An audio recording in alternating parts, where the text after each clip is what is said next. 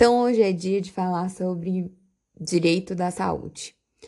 Vamos começar pela leitura da Constituição.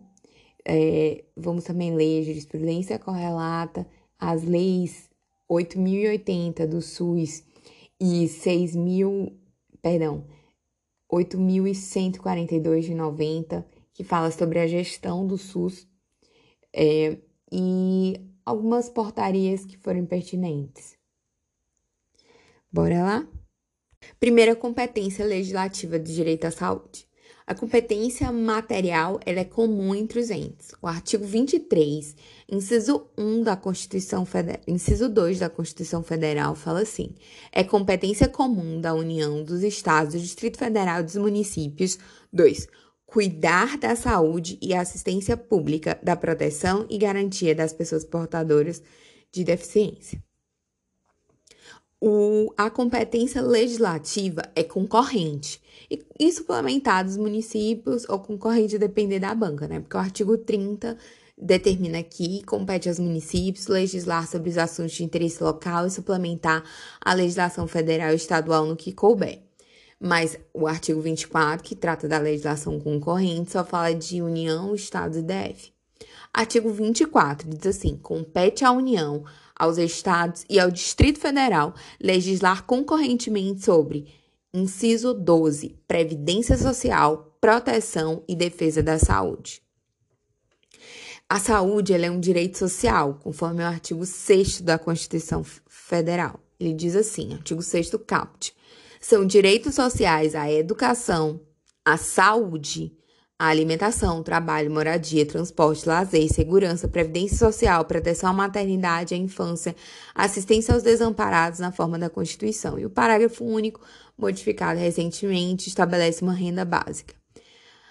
Antes de falar da, da. Antes de ler a partir do 196 até os 200, que fala do direito à saúde propriamente dito, é bom lembrar que a saúde ela é um, um dos pés do tripé da Seguridade Social. Seguridade Social é composta por saúde, assistência e previdência.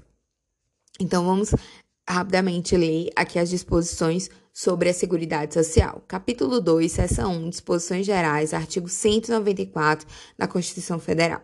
A Seguridade Social compreende um conjunto integrado de ações de iniciativa dos poderes públicos e da sociedade destinadas a assegurar os direitos relativos a saúde, previdência e assistência social.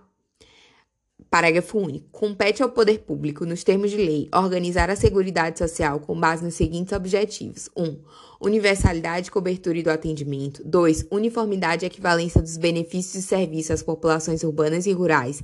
3. Seletividade e distributividade na prestação dos benefícios e serviços. 4. Irredutibilidade do valor dos benefícios. 5 equidade na forma de participação no custeio. Sexto, diversidade da base de financiamento, identificando-se em rúbricas contábeis específicas para cada área as, as receitas e as despesas vinculadas a ações de saúde, previdência e assistência social, preservado o caráter contributivo da previdência social. Sétimo, caráter democrático e descentralizado da administração, mediante gestão quadripartite tripartite, com participação dos trabalhadores, dos empregadores, dos aposentados e do governo nos órgãos colegiados. Então, é um é caráter democrático e descentralizado da administração, mediante gestão quadri, quadripartite, com participação de trabalhadores, empregadores, aposentados e do governo nos órgãos colegiados. Artigo 195. A Seguridade Social será financiada por toda a sociedade de forma direta e indireta nos termos da lei, mediante recursos provenientes dos orçamentos da União, dos Estados, do DF dos municípios, e das seguintes contribuições sociais: 1. Um, do empregador, da empresa e da entidade a ela equiparada na forma da lei, incidente sobre a. a folha de salário e demais rendimentos do trabalhador, pagos ou creditados a qualquer título, à pessoa física que ele preste serviço, mesmo sem vínculo empregatício. B. A receita ou faturamento. C. O lucro. Então, essas contribuições do empregador. Agora, dois. Do trabalhador e dos demais segurados da Previdência Social, podem ser adotadas alíquotas progressivas de acordo com o valor do salário de contribuição, não incidindo contribuição sobre a aposentadoria e pensão concedidos pelo regime geral de Previdência Social. 3. Sobre a receita de concursos de prognósticos. 4. Do importador de bens ou serviços do exterior ou de quem a lei a ele equiparar. Parágrafo 1 do artigo 195. As receitas dos estados, do Distrito Federal e dos municípios destinadas à Seguridade Social constarão dos respectivos orçamentos, não integrando o orçamento da União. Parágrafo 2 a proposta de orçamento da Seguridade Social será elaborada de forma integrada pelos órgãos responsáveis pela saúde, previdência social e assistência social, tendo em vista as metas e prioridades estabelecidas na Lei de Diretrizes Orçamentárias, assegurada a cada área a gestão de seus recursos. Parágrafo 3. A pessoa jurídica em débito com o sistema de seguridade social, com estabelecido em lei, não poderá contratar com o poder público nem dele receber benefícios ou incentivos fiscais ou creditícios. Parágrafo 4. A lei poderá instituir novas fontes destinadas a garantir a manutenção ou expansão da Seguridade Social, obedecido o disposto no artigo 154, inciso 1. Parágrafo 5 nenhum benefício ou serviço da Seguridade Social poderá ser criado, majorado ou estendido sem a correspondente fonte de custeio total. Parágrafo 6. As contribuições sociais de que trata esse artigo só poderão ser exigidas após decorridos 90 dias da publicação da lei que as houver instituído ou modificado, não se lhes aplicando o disposto no artigo 150, inciso 3b. Parágrafo 7. São isentas, na verdade, toda vez que tem isentos na Constituição, leia-se é, imune, mas enfim, são isentas de contribuição para a Seguridade Social as entidades, a, às entidades beneficentes de assistência social que atendam às exigências estabelecidas em lei. Parágrafo 8 o produtor, parceiro, o meeiro, o arrendatário rurais e o pescador artesanal, bem como os respectivos cônjuges que exerçam suas atividades em regime de economia familiar sem empregados permanentes, contribuirão para a Seguridade Social, mediante a aplicação de uma alíquota sobre o resultado da comercialização da produção e farão jus aos benefícios nos termos da lei.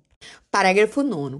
As contribuições sociais previstas no inciso 1 do caput desse artigo poderão ter alíquotas diferenciadas em razão da atividade econômica, da utilização intensiva de mão de obra, do porte da empresa e da condição estrutural do mercado de trabalho, sendo também autorizada a adoção de bases de cálculo diferenciadas apenas no, nos casos da linha, da li, das alíneas B e C do inciso 1 do caput. Redação dada pela Emenda Constitucional 103 de 2019. Parágrafo 10. A lei definirá critérios de transferência de recursos para o Sistema Único de Saúde e ações de assistência social da União para os Estados, o Distrito Federal e os municípios, e dos Estados para os municípios, observada a respectiva contrapartida de recursos. Parágrafo 11. São vedados a moratória e o parcelamento em prazo superior a 60 meses e, na forma da lei complementar, a remissão e a anistia das contribuições sociais de que tratam a linha A do inciso 1 e o inciso 2 do caput. Então, é vedada a moratória e o parcelamento em prazo superior a 60 meses. Isso foi alteração, redação dada pela Emenda Constitucional 103 de 2019. Parágrafo 12. A lei definirá os setores de atividade econômica é, para os quais as contribuições incidentes na forma dos incisos 1, B e 4 do caput serão não cumulativas. Parágrafo 13 revogado. Parágrafo 14. O segurado somente terá reconhecida como tempo de contribuição ao regime geral de previdência social a competência cuja contribuição seja igual ou superior à contribuição mínima mensal exigida para sua categoria, assegurado o agrupamento de contribuições. Parágrafo 15. Não tem. foi dada essa relação no parágrafo 14 e foi incluída pela Emenda Constitucional 109 de 2019. Seção 2 da Saúde, artigo 196. A saúde é direito de todos e dever do Estado, garantido mediante políticas sociais e econômicas que visem a redução do risco de doença e outros agravos, e ao acesso universal e igualitário às ações e serviços para sua promoção, proteção e recuperação. Artigo 197. São de relevância pública são de relevância pública as ações e serviços de saúde cabendo ao poder público dispor, nos termos da lei, sobre sua regulamentação, fiscalização e controle, devendo sua execução ser feita diretamente ou através de terceiros e também por pessoa física ou jurídica de direito privado. Artigo 198. As ações e serviços públicos de saúde integram uma rede regionalizada e hierarquizada e constituem um sistema único, organizado de acordo com as seguintes diretrizes. Então, as ações e serviços públicos de saúde integram o quê? Uma rede regionalizada e hierarquizada, constitui um sistema único. E quais as diretrizes do sistema único? 1. Um, descentralização com direção única em cada esfera de governo. 2. Atendimento integral com prioridades para as atividades preventivas sem prejuízo dos serviços assistenciais e 3. participação da comunidade. Parágrafo 1. O Sistema Único de Saúde será financiado nos termos do artigo 195 com recursos do orçamento da Seguridade Social, da União, dos Estados, do Distrito Federal e dos municípios, além de outras fontes. Parágrafo 2. A União, os Estados, o DF e os municípios aplicarão anualmente em seus serviços públicos de saúde recursos mínimos devidos na aplicação de percentuais calculados sobre 1. Um, no caso da União, a receita corrente líquida do respectivo exercício financeiro, não podendo ser inferior a 15%. A União calcula sobre o percentual mínimo calcula anualmente sobre a receita corrente líquida do exercício financeiro e não pode ser inferior a 15%.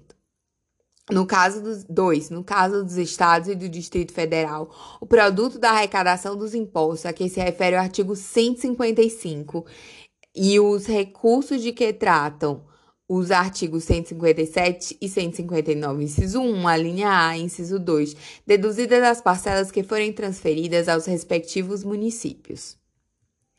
Então, os estados não é calculado sobre a receita corrente líquida, mas sobre o produto de arrecadação de alguns impostos é, e dos recursos de transferências previstos constitucionalmente. 3. No caso dos municípios e do Distrito Federal, o produto de arrecadação dos impostos a que se refere o artigo 156 e dos recursos de que trata os artigos 158 e 159, incisos 1, a linha B e parágrafo 3 assim como nos estados os municípios calculam sobre o produto da arrecadação de alguns impostos, impostos municipais e de algumas transferências é, constitucionais. Parágrafo 3 Lei complementar que será reavaliada pelo menos a cada cinco anos estabelecerá 1. Um, os percentuais de que tratam os incisos 2 e 3 do parágrafo 2 que são em relação aos estados e municípios é, parágrafo e o DF, né? 2. Os critérios de rateio dos recursos da União vinculados à saúde destinados aos estados, ao Distrito Federal, aos municípios e aos estados destinados a seus respectivos municípios, objetivando a progressiva redução das disparidades regionais. 3. As normas de fiscalização, avaliação e controle das despesas com saúde nas esferas federal, estadual, distrital e municipal. Ciso 4, revogado. Parágrafo 4. Os gestores locais do Sistema Único de Saúde poderão admitir agentes comunitários de saúde e agentes de combate a endemias por meio de processo seletivo público, de acordo com a natureza e complexidade de suas atribuições e requisitos específicos para sua atuação. Parágrafo 5. Lei federal disporá sobre regime jurídico, o piso salarial profissional nacional, as diretrizes para os planos de carreira e a regulamentação das atividades de agente comunitário de saúde e agente de combate a endemias, competindo à União, nos termos de lei, prestar assistência financeira complementar aos estados, ao Distrito Federal e aos municípios para cumprimento do referido piso salarial. Parágrafo 6. Além das hipóteses do parágrafo 1 do artigo 41 e do parágrafo 4 do artigo 169 da Constituição, o servidor que exerça funções equivalentes às dos agentes comunitários de saúde e de agente de combate a endemias poderá perder o cargo em caso de descumprimento dos requisitos específicos fixados em lei para o seu exercício. Parágrafo 7. O vencimento dos agentes comunitários de saúde e dos agentes de combate a endemias fica sob responsabilidade da União e cabe aos estados, ao Distrito Federal e aos municípios estabelecer, além de outros consectários e vantagens, é, incentivos, auxílios, gratificações e indenizações, a fim de valorizar o trabalho desses profissionais. Parágrafo 8. Recurso, os recursos destinados ao pagamento do vencimento dos agentes comunitários de saúde e dos agentes de combate a endemias serão consignados no Orçamento Geral da União com dotação própria e exclusiva. Parágrafo 9. O vencimento dos agentes comunitários de saúde e dos agentes de combate a endemias não será inferior a dois salários mínimos repassados pela União aos municípios, aos estados e ao Distrito Federal. Parágrafo 10. Os agentes comunitários de saúde e os agentes de combate a endemias terão também, em razão dos riscos inerentes a funções desempenhadas, aposentadoria especial e somado aos seus vencimentos adicional de insalubridade. Parágrafo 11. Os recursos financeiros repassados pela União aos Estados, ao Distrito Federal e aos municípios para pagamento do vencimento ou de qualquer outra vantagem dos agentes comunitários de saúde e dos agentes de combate a endemias não serão objeto de inclusão no cálculo para fins do limite de despesa com pessoal. Parágrafo 12. Lei federal instituirá pisos salariais profissionais nacionais para o enfermeiro, o técnico de enfermagem, o auxiliar de enfermagem e a parteira, a serem observados por pessoas jurídicas de direito público e de direito privado redação dada pela Emenda Constitucional 124 de 2022. Assim como o parágrafo 11, eu esqueci de mencionar, é, e o parágrafo décimo, parágrafo o nono, esses que falam dos agentes de combate a endemias e agentes comunitários de saúde, foram dados pela Emenda Constitucional 120 de 2022. Parágrafo 13. A União, o Distrito Federal eu já li o 12 já, né? Que é o piso salarial do enfermeiro, o 11 também, né? Que é os, é, os recursos que estão fora do, da inclusão no cálculo de limite pessoal. O, o repasse, né? Dos valores para pagamento dos agentes comunitários de saúde e agentes de endemias. Parágrafo 13. A União, os Estados, o Distrito Federal e os municípios, até o final do exercício financeiro em que for publicada a lei de que trata o parágrafo 12, que é o piso salarial, adequarão a remuneração dos cargos ou dos respectivos planos de carreiras quando houver, de modo a atender aos pisos estabelecidos para cada categoria profissional. Artigo 199. A assistência à saúde é livre à iniciativa privada. Parágrafo 1. As instituições privadas poderão participar de forma complementar do Sistema Único de Saúde, segundo diretrizes deste, mediante contrato de direito público ou convênio, tendo preferência às entidades filantrópicas e a sem fins lucrativos. Parágrafo 12. É vedada a destinação de recursos públicos para auxílios ou subvenções às instituições privadas com fins lucrativos. Parágrafo 13. É vedada a participação direta ou indireta de empresas ou capitais estrangeiros na assistência à saúde no país, salvo nos casos previstos em lei. Parágrafo 4. A lei disporá sobre as condições e os requisitos que facilitem a remoção de órgãos, tecidos e substâncias humanas para fins de transplante, pesquisa e tratamento, bem como a coleta, processamento, transfusão de sangue e seus derivados, sendo vedado todo tipo de comercialização. Artigo 200. Ao Sistema Único de Saúde compete, além de outras atribuições nos termos de lei, 1. Um, contratar e fiscalizar procedimentos, produtos e substâncias de interesse para a saúde e participar da produção de medicamentos, equipamentos imunobiológicos, hemoderivados e outros insumos. 2. Executar as ações de vigilância sanitária e epidemiológica, bem como as de saúde do trabalhador. 3. Ordenar a formação de recursos humanos na área de saúde. 4. Participar da formulação política e da execução das ações de saneamento básico. 5. Incrementar em sua área de atuação o desenvolvimento científico e tecnológico e a inovação. 4.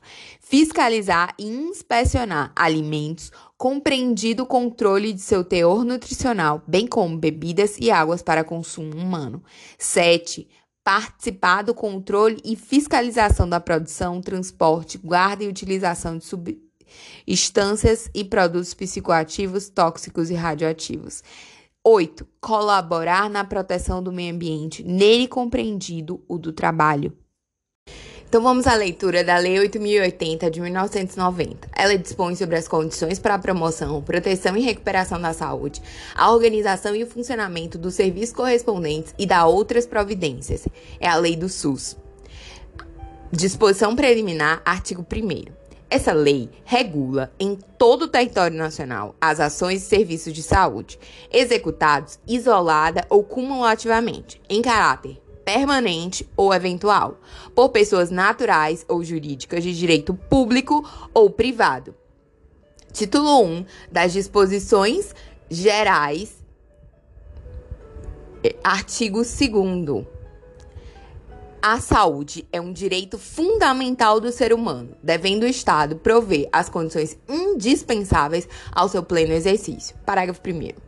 O dever do Estado de garantir a saúde consiste na formulação e execução de políticas econômicas e sociais que visem a redução de riscos de doenças e de outros agravos e no estabelecimento de condições que assegurem acesso universal e igualitário às ações e aos serviços para promoção, proteção e recuperação. Artigo, parágrafo 2 do artigo 2 o dever do Estado não exclui o das pessoas, da família e da, das empresas e da sociedade. Para artigo 3 o, o artigo 3 é a redação dada pela Lei 12.864 de 2013. Os níveis de saúde expressam a organização social e econômica do país, tendo a saúde como determinantes e condicionantes, entre outros, a alimentação, a moradia, o saneamento básico, o meio ambiente, o trabalho, a renda, a educação, a atividade física, o transporte, o lazer o e o acesso aos bens e serviços essenciais. Parágrafo único. Dizem respeito também à saúde as ações que, por força do disposto no artigo anterior, se destinam a garantir às pessoas e à coletividade condições de bem-estar físico, mental e social. Título 2 do Sistema Único de Saúde, disposição preliminar, artigo 4. O conjunto de ações e serviços de saúde prestados por órgãos e instituições públicas federais, estaduais e municipais da administração direta, indireta e das fundações mantidas pelo poder público constitui o Sistema Único de Saúde, SUS, Parágrafo 1. Estão incluídas no disposto nesse artigo as instituições públicas, federais, estaduais e municipais de controle de qualidade, pesquisa e produção de insumos, medicamentos, inclusive de sangue e hemoderivados, e de equipamentos para a saúde. Parágrafo 2. A iniciativa privada poderá participar do Sistema Único de Saúde, SUS, em caráter complementar. Capítulo 1 dos objetivos e atribuições para artigo 5 são objetivos do Sistema Único de Saúde, SUS. 1. Um, a identificação e divulgação dos fatores condicionantes e determinantes da saúde. A identificação e a divulgação dos fatores condicionantes e determinantes de saúde é o primeiro objetivo aqui do SUS. 2. A formulação a formulação e da, de política de saúde destinada a promover, nos campos econômico e social, a observância do disposto no parágrafo 1 do artigo 2 dessa lei. 3. A assistência a pessoas intermédia, por intermédio de ações de promoção, proteção e recuperação da saúde, com a realização integrada das ações assistenciais e das atividades preventivas. Artigo 6. Estão incluídas ainda no campo de atuação do Sistema Único de Saúde, SUS, 1. A execução de ações A. de vigilância sanitária, B. de vigilância epidemiológica, C. de saúde do trabalhador e D. de assistência terapêutica integral, inclusive farmacêutica. 2. Também estão incluídas no campo de atuação do SUS a participação na formulação da política e na execução de ações de saneamento básico. 3. A ordenação da formulação de recursos humanos na área de saúde. 4. A vigilância nutricional e a orientação alimentar. 5. A colaboração na proteção do meio ambiente, nele compreendido do trabalho. 6 a formulação da política de medicamentos, equipamentos imunobiológicos e outros insumos de interesse para a saúde e a participação na sua produção. 7. O controle e a fiscalização de serviços, produtos e substâncias de interesse para a saúde. 8. A fiscalização e a inspeção de alimentos, água e bebida para o consumo e bebidas para o consumo humano. 9. A participação no controle e na fiscalização da produção, transporte, guarda e utilização de substâncias e produtos psicoativos, tóxicos e radioativos. 10. O incremento em sua área de atuação do desenvolvimento científico e tecnológico. 11. A formulação e execução da política de sangue e seus derivados. Parágrafo 1. Entende-se por vigilância sanitária um conjunto de ação, ações, perdão, entende-se por vigilância sanitária um conjunto de ações capaz de eliminar, diminuir ou prevenir riscos à saúde e de intervir nos problemas sanitários decorrentes do meio ambiente, da produção e circulação de bens e da prestação de serviços de interesse da saúde, abrangendo 1. Um, o controle de bens de consumo que, direta ou indiretamente, se relacionem com a saúde, compreendidas todas as etapas e processos da produção ao consumo. E dois, o controle da prestação de serviços que se relacionam direta ou indiretamente com a saúde. Parágrafo 2. Entende-se por vigilância epidemiológica um conjunto de ações que proporcionam o conhecimento e a detecção ou a prevenção de qualquer mudança nos fatores determinantes e condicionantes da saúde individual ou coletiva, com a finalidade de recomendar e adotar as medidas de prevenção e controle de, das doenças ou agravos. É, vigilância sanitária são ações capazes de prevenir, diminuir, eliminar riscos à saúde e intervir nos problemas sanitários decorrentes do meio ambiente, da produção, da circulação de bens, da prestação de serviços de interesse da saúde. É, você controla o consumo, os bens de consumo, as etapas de produção, você controla a prestação de serviços. Já a vigilância epidemiológica, elas são as ações que proporcionam a detecção e a prevenção de qualquer mudança na saúde individual ou coletiva. E é para recomendar e adotar medidas de prevenção e controle de doenças e agravos, né? 3. Parágrafo 3 entende saúde do trabalhador, para fins dessa lei, um conjunto de atividades que se destina, através de ações de vigilância epidemiológica e vigilância sanitária, à promoção e proteção de saúde dos trabalhadores, assim como visa a recuperação e reabilitação da saúde dos trabalhadores submetidos aos riscos e agravos advindos das condições de trabalho, abrangendo 1. Um, assistência do trabalhador vítima de acidente de trabalho ou portador de doença profissional do trabalho. 2. Participação no âmbito da competência do Sistema Único de Saúde, SUS, em estudos, pesquisas, avaliação e controle dos riscos e agravos potenciais à saúde existentes no processo do trabalho. 3 participação no âmbito de competência do Sistema Único de Saúde da normalização, fiscalização e controle das condições de produção, extração, armazenamento, transporte, distribuição, manuseio e manuseio de substâncias, de produtos, de máquinas e de equipamentos que apresentam risco à saúde do trabalhador. 4. Avaliação do impacto que as tecnologias provocam à saúde. 5. Informação ao trabalhador e à sua respectiva entidade sindical e às empresas sobre os riscos do acidente de trabalho, doença profissional e do trabalho, bem como os resultados de fiscalizações, avaliações ambientais e exames de saúde, de admissão, periódicos e de demissão, respeitados os preceitos da ética profissional. É, sexto, participação na normalização, fiscalização e controle dos serviços de saúde do trabalhador nas instituições e empresas públicas e privadas. 7. Revisão periódica da listagem oficial de doenças originadas no processo do trabalho, tendo sua, na sua elaboração a colaboração das entidades sindicais. E 8 a garantia do Sindicato dos Trabalhadores de requerer ao órgão competente a interdição de máquina, de setor de serviço e ou de todo o ambiente do trabalho quando for quando houver exposição a risco iminente para a vida ou saúde dos trabalhadores. Capítulo 2 dos princípios e diretrizes. Artigo 7 da Lei 8080.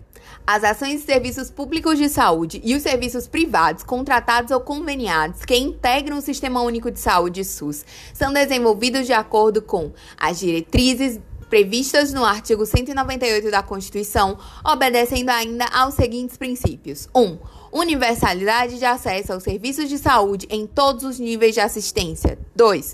Integralidade de assistência, entendida como conjunto articulado e contínuo das ações e serviços preventivos e curativos individuais e coletivos, exigidos para cada caso em todos os níveis de complexidade do sistema. 3. Preservação da autonomia das pessoas na defesa de sua integridade física e moral. 4. Igualdade da assistência à saúde sem preconceitos ou privilégios de qualquer espécie. 5. Direito à informação às pessoas assistidas sobre sua saúde. Sexto, divulgação de informações quanto ao potencial dos serviços de saúde e a sua utilização pelo usuário. Sétimo, utilização da epidemiologia para o estabelecimento de prioridades, a alocação de recursos e a orientação programática. 8. Participação da comunidade. 9. Descentralização político-administrativa com direção única em cada esfera do governo. A. ênfase na descentralização dos serviços para os municípios. B. Regionalização e hierarquização da rede de serviços de saúde. 10. Integração em nível executivo das ações de saúde, meio ambiente e saneamento básico. 11. Conjugação dos recursos financeiros, tecnológicos, materiais e humanos da União, dos Estados, do Distrito Federal e dos municípios na prestação de serviços de assistência à saúde da população. 12 capacidade de resolução dos serviços em todos os níveis de assistência. E é, 13. Organização dos serviços públicos de modo a evitar duplicidade de meios para fins idênticos. E acrescentado pela Lei 12.885 de 2013 e depois modificado pela Lei 13.000. Perdão é, a redação dada pela Lei 13.427 de 2017, o inciso 14, que diz assim: organização de atendimento público específico e especializado para mulheres e vítimas de violência doméstica em geral, que garanta, entre outros, atendimento a acompanhamento psicológico e cirurgias plásticas reparadoras em conformidade com a Lei 12.845 de 2013. Então, isso também é uma diretriz do é, é, uma, é um princípio do SUS, esse atendimento especializado às vítimas de violência doméstica. Capítulo 3 da organização, da direção e da gestão. Artigo 8 As ações e serviços de saúde executados pelo Sistema Único de Saúde SUS, seja diretamente ou mediante participação complementar da iniciativa privada, serão organizados de forma regionalizada e hierarquizada, em níveis de complexidade crescente. Menor para o maior, né? Artigo 9. A direção do Sistema Único de Saúde é única, de acordo com o inciso 1 do artigo 198 da Constituição, sendo exercida em cada esfera de governo pelos seguintes órgãos: no âmbito da União, pelo Ministério da Saúde. 2. No âmbito dos estados e do Distrito Federal, pela Secretaria de Saúde ou órgão equivalente. E 3. No âmbito dos municípios, pela respectiva Secretaria de Saúde ou órgão equivalente. Artigo 10. Os municípios poderão constituir consórcios para desenvolver em conjunto as ações e os serviços de saúde que lhes correspondam. Parágrafo 1. Aplica-se aos consórcios administrativos intermunicipais o princípio da direção única e os respectivos atos constitutivos disporão sobre sua observância. Parágrafo 2. No nível municipal, o Sistema Único de Saúde, SUS, poderá organizar-se em distritos de forma a integrar e articular recursos, técnicas e práticas voltadas para a cobertura total das ações de saúde. Artigo 11 vetado, artigo 12. Serão criadas comissões intersetoriais no âmbito nacional, subordinadas ao Conselho Nacional de Saúde, integradas pelos ministérios e órgãos competentes e por entidades representativas da sociedade civil. Parágrafo único. As comissões intersetoriais terão a finalidade de articular políticas e programas de interesse para a saúde, cuja execução envolva áreas não compreendidas no âmbito do Sistema Único de Saúde SUS. Artigo 13. A articulação das políticas e programas a cargo das comissões intersetoriais abrangerá, em especial, as seguintes atividades: 1. Um, alimentação e nutrição. 2. Saneamento e meio ambiente. 3. Vigilância sanitária e farmacoepidemiologia. 4. Recursos humanos. 5. Ciência e tecnologia. E 6. Saúde do trabalhador. Artigo 14. Deverão ser criadas comissões permanentes de integração entre os serviços de saúde e as instituições de ensino profissional e superior. Parágrafo único. Cada uma dessas comissões terá por finalidade propor prioridades, métodos e estratégias para a formação e educação continuada dos recursos humanos do Sistema Único de Saúde SUS. Na esfera correspondente, assim como em relação a assim como em relação à pesquisa e à cooperação técnica entre essas instituições. Artigo 14A, acrescentado pela Lei 12.466 de 2011. As comissões intergestoras bipartite e tripartite são reconhecidas como foros de negociação e pactuação entre os gestores quanto aos aspectos operacionais do Sistema Único de Saúde. Parágrafo único. A atuação das comissões intergestoras bipartite e tripartite terá por objetivo 1. Um, decidir sobre os aspectos operacionais, financeiros e administrativos da gestão compartilhada do SUS, em conformidade com a definição da política consubstanciada em planos de saúde, aprovados pelos conselhos de saúde. 2. Definir diretrizes de âmbito nacional, regional e intermunicipal a respeito da organização das redes de ações e serviços de saúde principalmente no tocante à sua governança institucional e à integração das ações e serviços dos entes federados. 3. Fixar diretrizes sobre as regiões de saúde, distrito sanitário, integração de territórios, referência e contrarreferência e demais aspectos vinculados à integração das ações e serviços de saúde, entre outros, entre os entes federados. Artigo 14b, também acrescentado pela mesma Lei 12.466 de 2011. O Conselho Nacional de Secretários de Saúde, CONANS, e o Conselho Nacional de Secretarias Municipais de Saúde, CONASEMS, é, são reconhecidos como entidades representativas dos entes estaduais e municipais para tratar de matérias referentes à saúde e declarados de utilidade pública e de relevante função social na forma do regulamento. Parágrafo 1. O CONAMS e o CONASEMS receberão recursos do Orçamento Geral da União por meio do Fundo Nacional de Saúde para auxiliar no custeio de suas despesas institucionais, podendo ainda celebrar convênios com a União. Parágrafo 2 Os conselhos de secretaria municip... secretarias municipais de saúde, CONASEMS, COSEMS, são reconhecidos como entidades que representam os entes municipais no âmbito estadual para tratar de matérias referentes à saúde, desde que vinculados institucionalmente ao CONASEMS, na forma que dispuserem os estatutos. Capítulo 4 da competência e das atribuições, seção 1 das atribuições comuns. Artigo 15.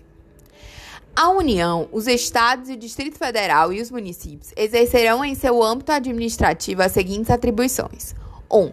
Definição das instâncias e mecanismos de controle, avaliação e de fiscalização das ações e serviços de saúde. 2. A administração dos recursos orçamentários e financeiros destinados em cada ano à saúde. 3. Acompanhamento, avaliação e divulgação do nível de saúde da população e das condições ambientais. 4. Organização e coordenação do sistema de informação de saúde. 5. Elaboração de normas técnicas e estabelecimento de padrões de qualidade e parâmetros de custos que caracterizam a assistência da saúde.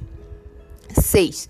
Elaboração de normas técnicas e estabelecimento de padrões de qualidade para prorrogação da saúde, para promoção, perdão, da saúde do trabalhador. 7. Participação de formulação de política de e da execução das ações de saneamento básico e colaboração na proteção e recuperação do meio ambiente. 8.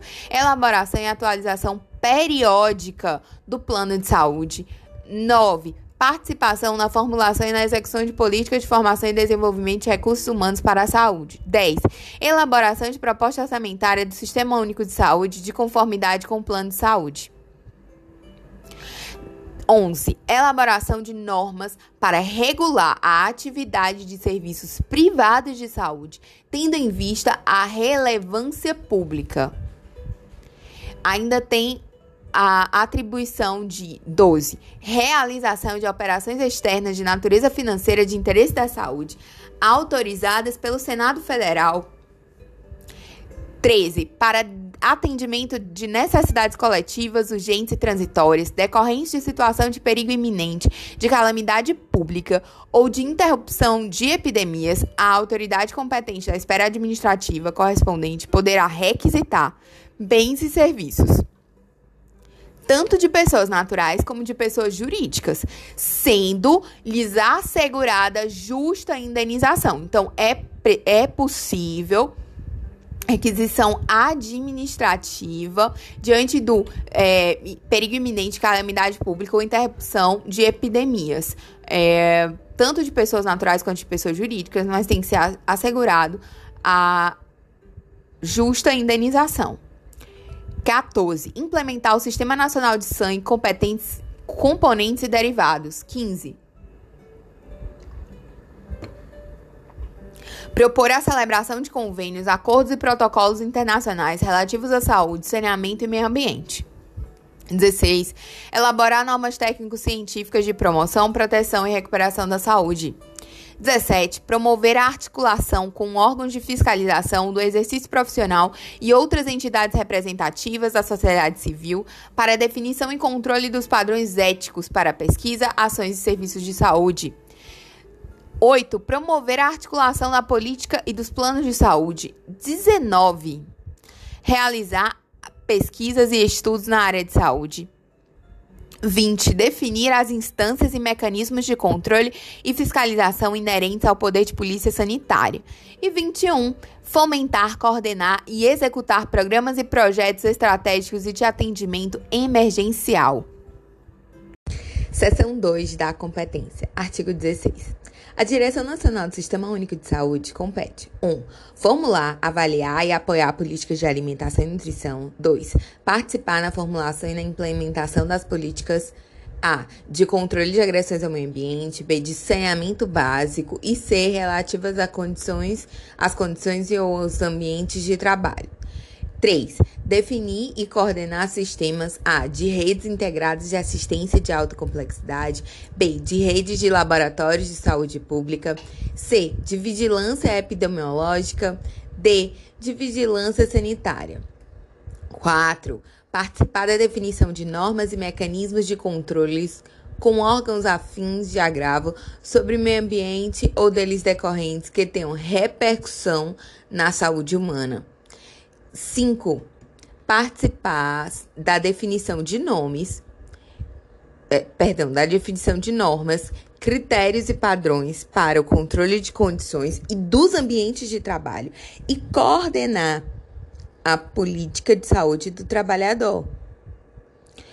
6. Coordenar e participar na execução das ações de vigilância epidemiológica 7. Estabelecer normas e executar a vigilância sanitária dos portos, aeroportos e fronteiras, podendo a execução ser complementada pelos estados, Distrito Federal e municípios.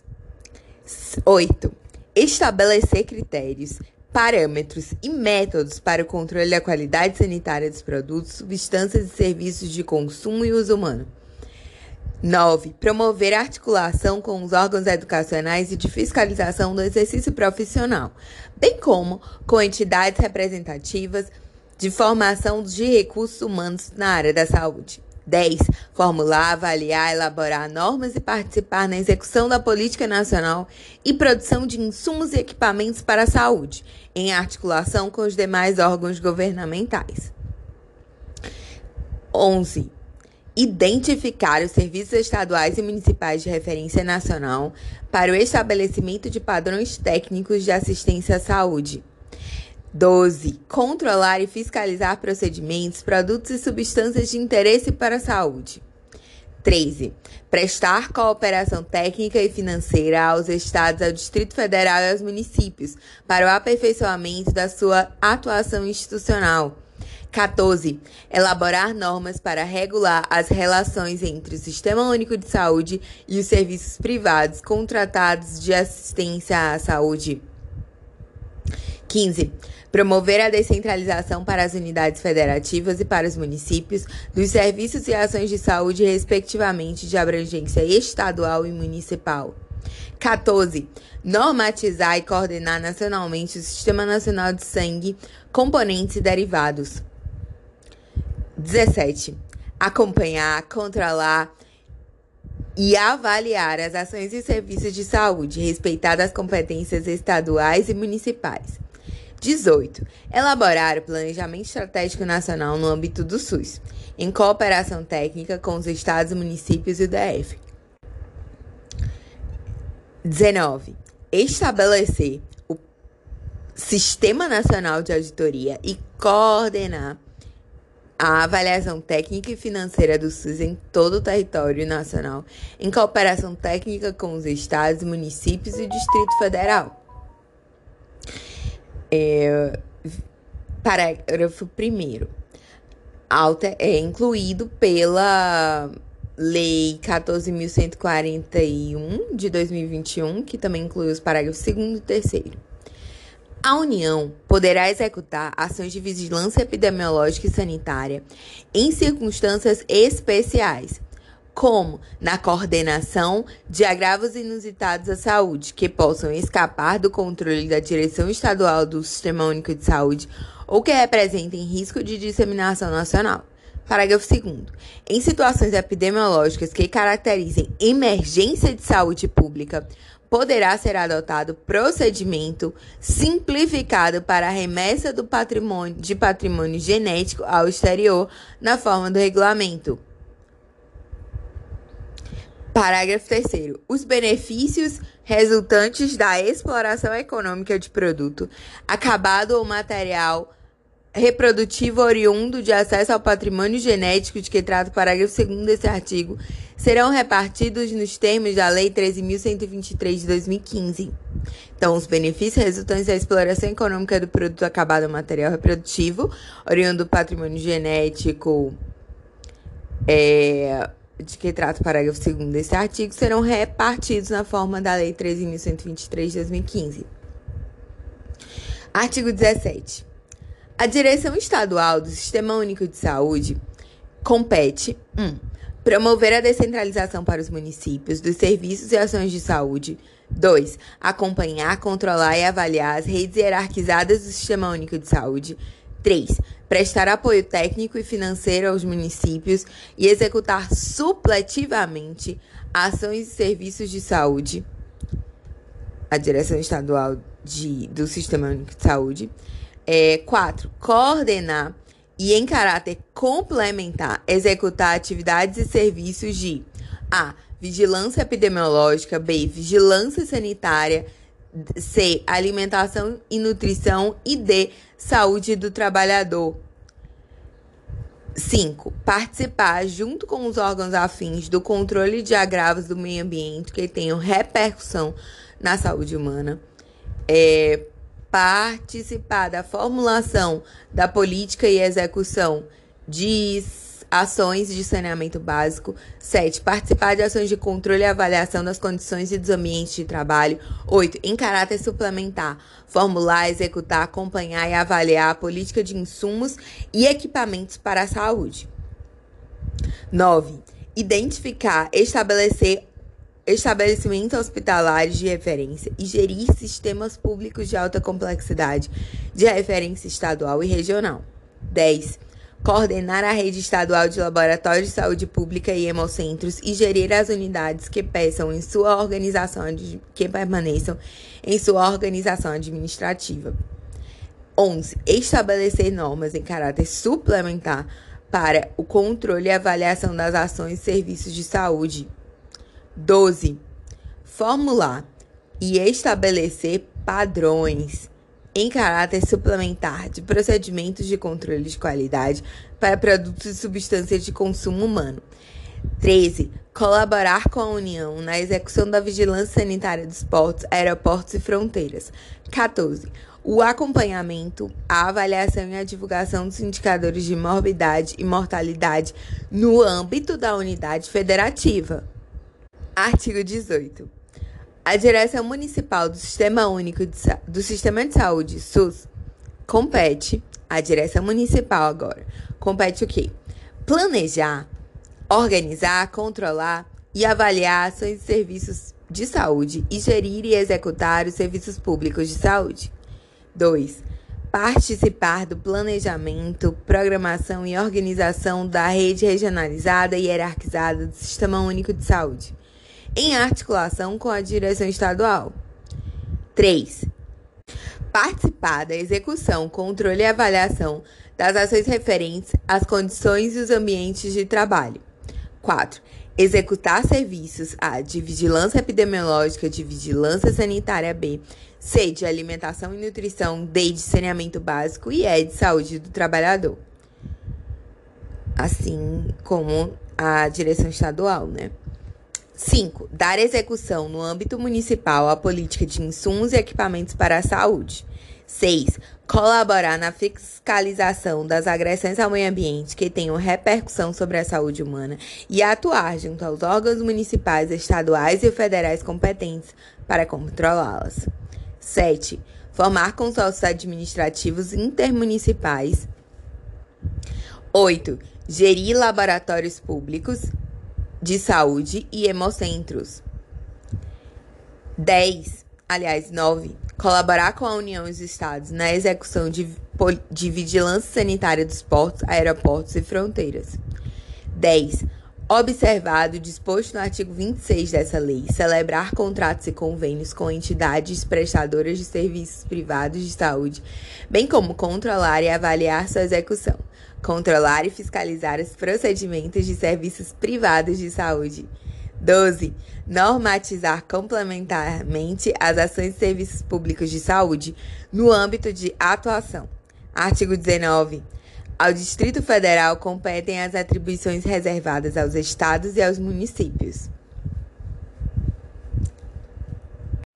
Capítulo 5 do Subsistema de Atenção à Saúde Indígena todo esse, esse capítulo 5 foi todo incluído pela Lei 9.836 de 99. A redação dada por ela. Artigo 19A. As ações e serviços de saúde voltados para atendimento das populações indígenas em todo o território nacional, coletiva ou individualmente, obedecerão ao disposto nessa lei. Artigo 19A.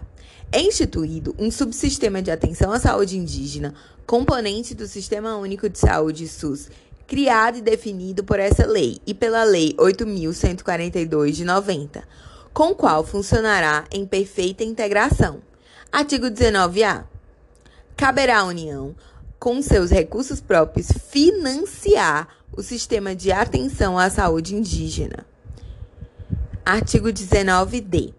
O SUS promoverá a articulação do subsistema instituído por essa lei com os órgãos responsáveis pela política indígena, indígena no país. Artigo 19 é: os estados, municípios, outras instituições governamentais e não governamentais poderão atuar complementarmente no custeio e execução das ações. Artigo parágrafo 1 perdão. A União instituirá mecanismo de financiamento específico para estados, DF e municípios, sempre que houver necessidade de atenção secundária e terciária fora dos territórios indígenas. Então, sempre que houver necessidade de atenção secundária e terciária é, fora dos territórios indígenas, a União instituirá mecanismo de financiamento específico para os estados, o DF e os municípios. Parágrafo 2. Em situações emergenciais e de calamidade pública, é, esse artigo 2 foi incluído pela Lei 14.021 de 2020. Então vamos lá. Em situações emergenciais e de calamidade pública, 1. Um, a União deverá assegurar aporte adicional de recursos não previsto nos planos de saúde dos distritos sanitários especiais indígenas, D6, ao subsistema de atenção à saúde indígena. 2 deverá ser garantida a inclusão dos povos indígenas nos planos emergenciais para atendimento dos pacientes graves das secretarias municipais e estaduais de saúde, explicitados os fluxos e as referências para o atendimento em tempo oportuno. Artigo 19F. Deverá obrigatoriamente levar, levar em consideração a realidade local e as especificidades da cultura indígena da cultura dos povos indígenas e o modelo a ser adotado para a atenção à saúde indígena, que deve se pautar por uma abordagem diferenciada e global, complementando aspectos de assistência à saúde, é, aspectos de assistência à saúde, saneamento básico, nutrição, habitação, meio ambiente, demarcação de terras, educação sanitária, integração institucional. Artigo 19G. O subsistema de saúde indígena deverá o subsistema de saúde indígena deverá, como o SUS, ser descentralizado, hierarquizado e regionalizado. Parágrafo 1. O subsistema de que trata o caput desse artigo terá como base os distritos sanitários especiais indígenas. Parágrafo 1. O sub, é, primeiro A.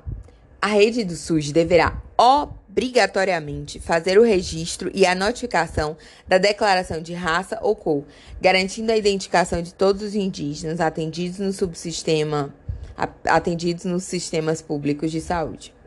Parágrafo 1 B.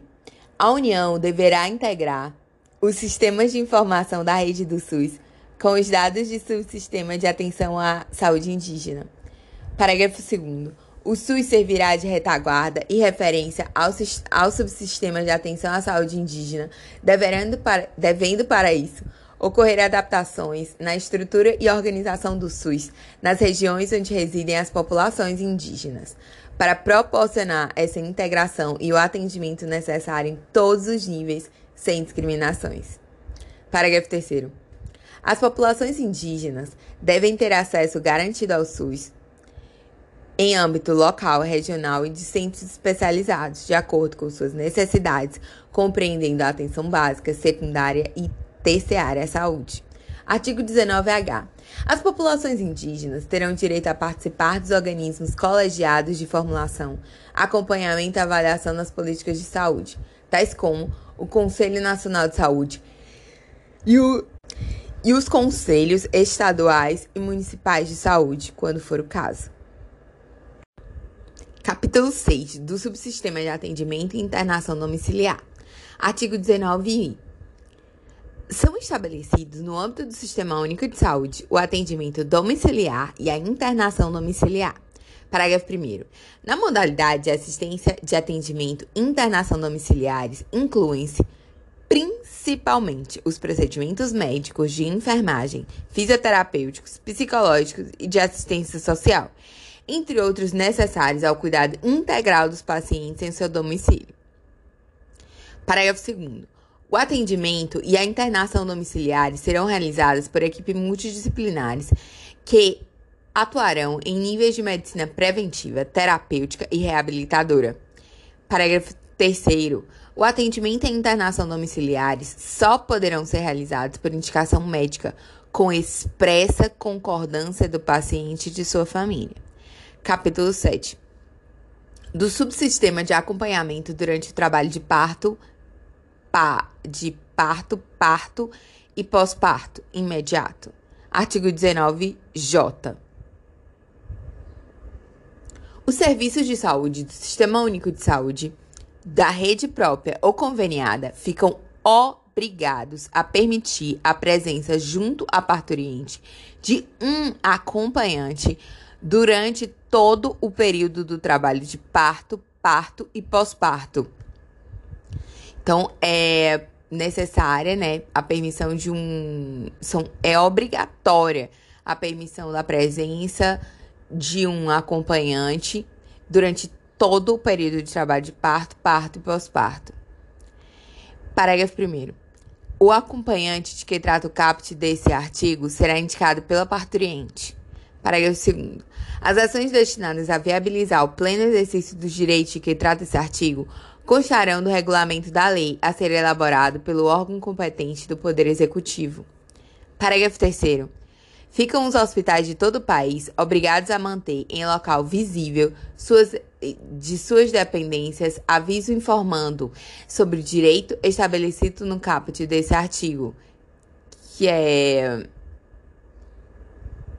que é a presença de um acompanhante durante todo o período de parto pós-parto. De trabalho de parto, parto, pós-parto. É, artigo 19L vetado. E a, agora é capítulo 8 da assistência terapêutica e da incorporação de tecnologia em saúde. Artigo 19M. A assistência terapêutica integral a que se refere a linha D do inciso 1 do artigo 6 consiste em 1. Dispensar a ação de medicamentos e produtos de interesse para a saúde, cuja prescrição esteja em conformidade com as diretrizes terapêuticas definidas em protocolo clínico para a doença ou o agravo à saúde a ser tratado, ou, na falta do protocolo, em conformidade com o disposto no artigo 19p. 2. É, a assistência terapêutica integral, a que se refere lá a linha D do artigo 6 ele se refere 2 a oferta de procedimentos terapêuticos em regime domiciliar, ambulatorial e hospitalar, constante das tabelas elaboradas pelo gestor federal do Sistema Único de Saúde SUS, realizado no território nacional por serviço próprio, conveniado ou contratado. Artigo 19N. Para efeitos do disposto no artigo 19N, são adotadas as seguintes definições: 1. Um, produtos de interesse para a saúde, órteses, próteses, bolsas coletoras e equipamentos médicos. 2. Protocolo clínico e diretriz terapêutica. Documento que estabelece critérios para o diagnóstico da doença ou agravo da doença. O tratamento preconizado com os mecanismos e demais produtos apropriados, quando couber. As posologias recomendadas, os mecanismos de controle clínico e o acompanhamento e a verificação dos resultados terapêuticos a serem seguidos pelos gestores do SUS. Artigo 19-O. Os protocolos clínicos e as diretrizes terapêuticas deverão estabelecer os medicamentos ou produtos necessários nas diferentes fases de evolutivas da doença ou do agravo à saúde de que tratam, bem como aqueles indicados em caso de perda de eficiência e de surgimento de intolerância ou reação adversa relevante, provocadas pelo medicamento, produto ou procedimento de primeira escolha.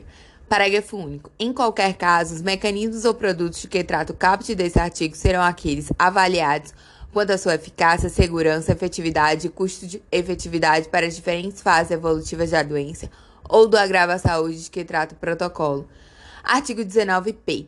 Na falta de protocolo clínico ou de diretriz terapêutica, a dispensação será realizada. 1. Um, com base nas relações de medicamentos instituídos pelo gestor federal do SUS, observadas as competências estabelecidas nessa lei, e a responsabilidade pelo fornecimento será pactuada na Comissão Intergestores Tripartite. 2. No âmbito de cada estado do Distrito Federal, de forma suplementar, com base nas relações de medicamentos instituídos pelos gestores estaduais do SUS. E a responsabilidade pelo fornecimento será pactuada na Comissão Intergestores Bipartite. 3. No âmbito de cada município, de forma suplementar, com base nas relações de medicamento instituídas pelos gestores municipais do SUS, e a responsabilidade pelo fornecimento será pactuada no Conselho Municipal de Saúde. Artigo 19 que a incorporação, a exclusão e a alteração pelo SUS de novos medicamentos, produtos e procedimentos, bem como a constituição ou alteração do, produto clínico, do protocolo clínico ou de diretriz terapêutica. São atribuições do Ministério da Saúde, assessorado pela Comissão Nacional de Incorporação de Tecnologias no SUS. Parágrafo 1. A Comissão de Incorporação de Tecnologias no SUS, cuja composição e regimento são definidos em regulamento, contará com a participação de um representante indicado pelo Conselho Nacional de Saúde e um representante especialista na área indicado pelo Conselho Federal de Medicina. Então, a Comissão Nacional de Incorporação de Tecnologias do SUS tem um representante técnico é, da, da indi, especialista na área indicado pelo CFN-M, pelo CFM, pelo Conselho Federal de Medicina, e um representante indicado pelo Conselho Nacional de Saúde. Parágrafo 2 é, parágrafo 2 o relatório da Comissão Nacional de Incorporação de Tecnologias do SUS levará em consideração necessariamente 1. Um, evidências científicas sobre a eficácia, a acurácia, a efetividade e a segurança do medicamento, produto ou procedimento, objeto de um processo, acatadas pelo órgão competente para registro ou autorização de uso. 2 a avaliação econômica comparativa dos benefícios e dos custos em relação às tecnologias já incorporadas, inclusive no que se refere aos atendimentos domiciliar, ambulatorial ou hospitalar, quando cabível. A parágrafo 3 incluído pela Lei 14.313 de 2022. A. As metodologias as metodologias empregadas na avaliação econômica que se refere ao inciso 2 do parágrafo 2 desse artigo serão dispostas em regulamento e amplamente divulgadas, inclusive em relação aos indicadores e parâmetros de custo-benefício utilizados em combinação com outros critérios. Artigo 19-R. A incorporação, a exclusão e a alteração a que se refere o artigo 19-Q serão efetuadas mediante instauração do processo administrativo a ser concluído em razão não superior a 180 dias, contado da data em que foi protocolado o pedido. Admitida a sua prorrogação por 90 dias corridos, quando as circunstâncias exigirem. Então, a incorporação, exclusão ou alteração a que se refere ao artigo 19Q, elas são efetuadas mediante processo administrativo e o prazo é máximo de 180 dias, admitida a prorrogação por 90 dias quando as circunstâncias exigirem. Parágrafo 1. O processo de que trata o caput desse artigo, no que couber, o disposto na Lei 9.784 de, 99, de 24 de janeiro de 99 e as seguintes determinações especiais.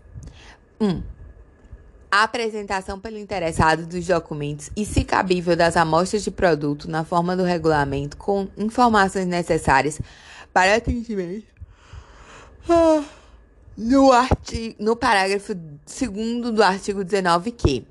Inciso 2, vetado. 3. Realização de consulta pública que inclua a divulgação do parecer emitido pela Comissão Nacional de Incorporação de Tecnologias no SUS. Parágrafo 4.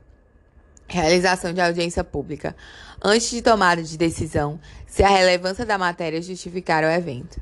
5. Distribuição aleatória, respeitadas a especialização e a competência técnica requeridas para análise da matéria. 6. Publicidade dos atos processuais. Parágrafo 2 vetado. Artigo 19F. S vetado. Artigo 19T. São vetados em todas as esferas de gestão do SUS. 1. Um, o pagamento, o ressarcimento ou reembolso de medicamento, produto e procedimento clínico ou cirúrgico experimental ou de uso não autorizado pela Anvisa. É, isso foi incluído pela Lei 12.401 de 2011. Inciso 2. Também são vetados em todas as esferas do SUS a dispensação o programa, o ressarcimento e o reembolso de medicamento e produto nacional importado sem registro na Anvisa. Parágrafo único. Excetuam-se do disposto nesse artigo 1. Um, medicamento e produto em que a indicação de uso seja distinta daquela aprovada no registro da Anvisa, desde que seu uso tenha sido recomendado pela Comissão Nacional de Incorporação de Tecnologias no Sistema Único de Saúde, CONITEC. Demonstradas as evidências científicas sobre a eficácia, a acurácia, a eficiência e a segurança, e esteja padronizada em protocolo estabelecido pelo Ministério da Saúde. Isso foi incluído pela Lei 14.303 de 2022. Ciso 2. O medicamento e produto recomendado pela Comunitec e adquirido por intermédio de organismos multilaterais internacionais para uso em programas de saúde pública do Ministério da Saúde e suas entidades vinculadas, nos termos do parágrafo 5 do artigo 8 da Lei 9.782, de 99, de 26 de janeiro de 99. Artigo 19-U. A responsabilidade financeira pelo fornecimento de medicamentos, produtos de interesse para a saúde ou procedimento de que trata esse capítulo será pactuado na Comissão Intergestores Tripartite.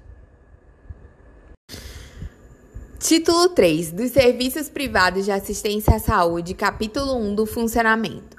Os serviços privados de assistência à saúde caracterizam-se pela atuação por iniciativa própria de profissionais liberais, legalmente habilitados e de pessoas jurídicas de direito privado na promoção, proteção e recuperação da saúde. Artigo 21. A assistência à saúde é livre à iniciativa privada. Parágrafo, artigo 22, perdão. Na apresentação de serviços privados de assistência à saúde, serão observados os princípios éticos e as normas expedidas pelo órgão de direção do Sistema Único de Saúde, SUS, quando as, quanto às condições de seu funcionamento.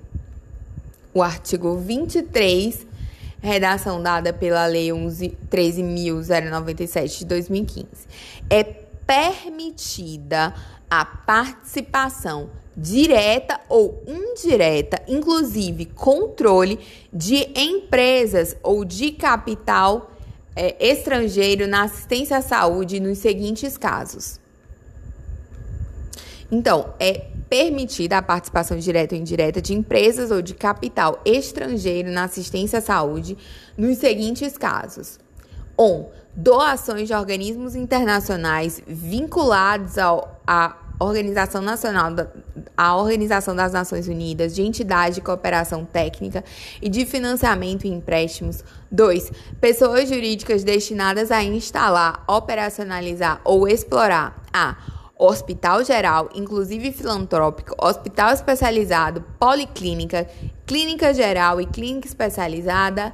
E B é, ações e pesquisas de planejamento familiar. Também é permitida né, o capital estrangeiro.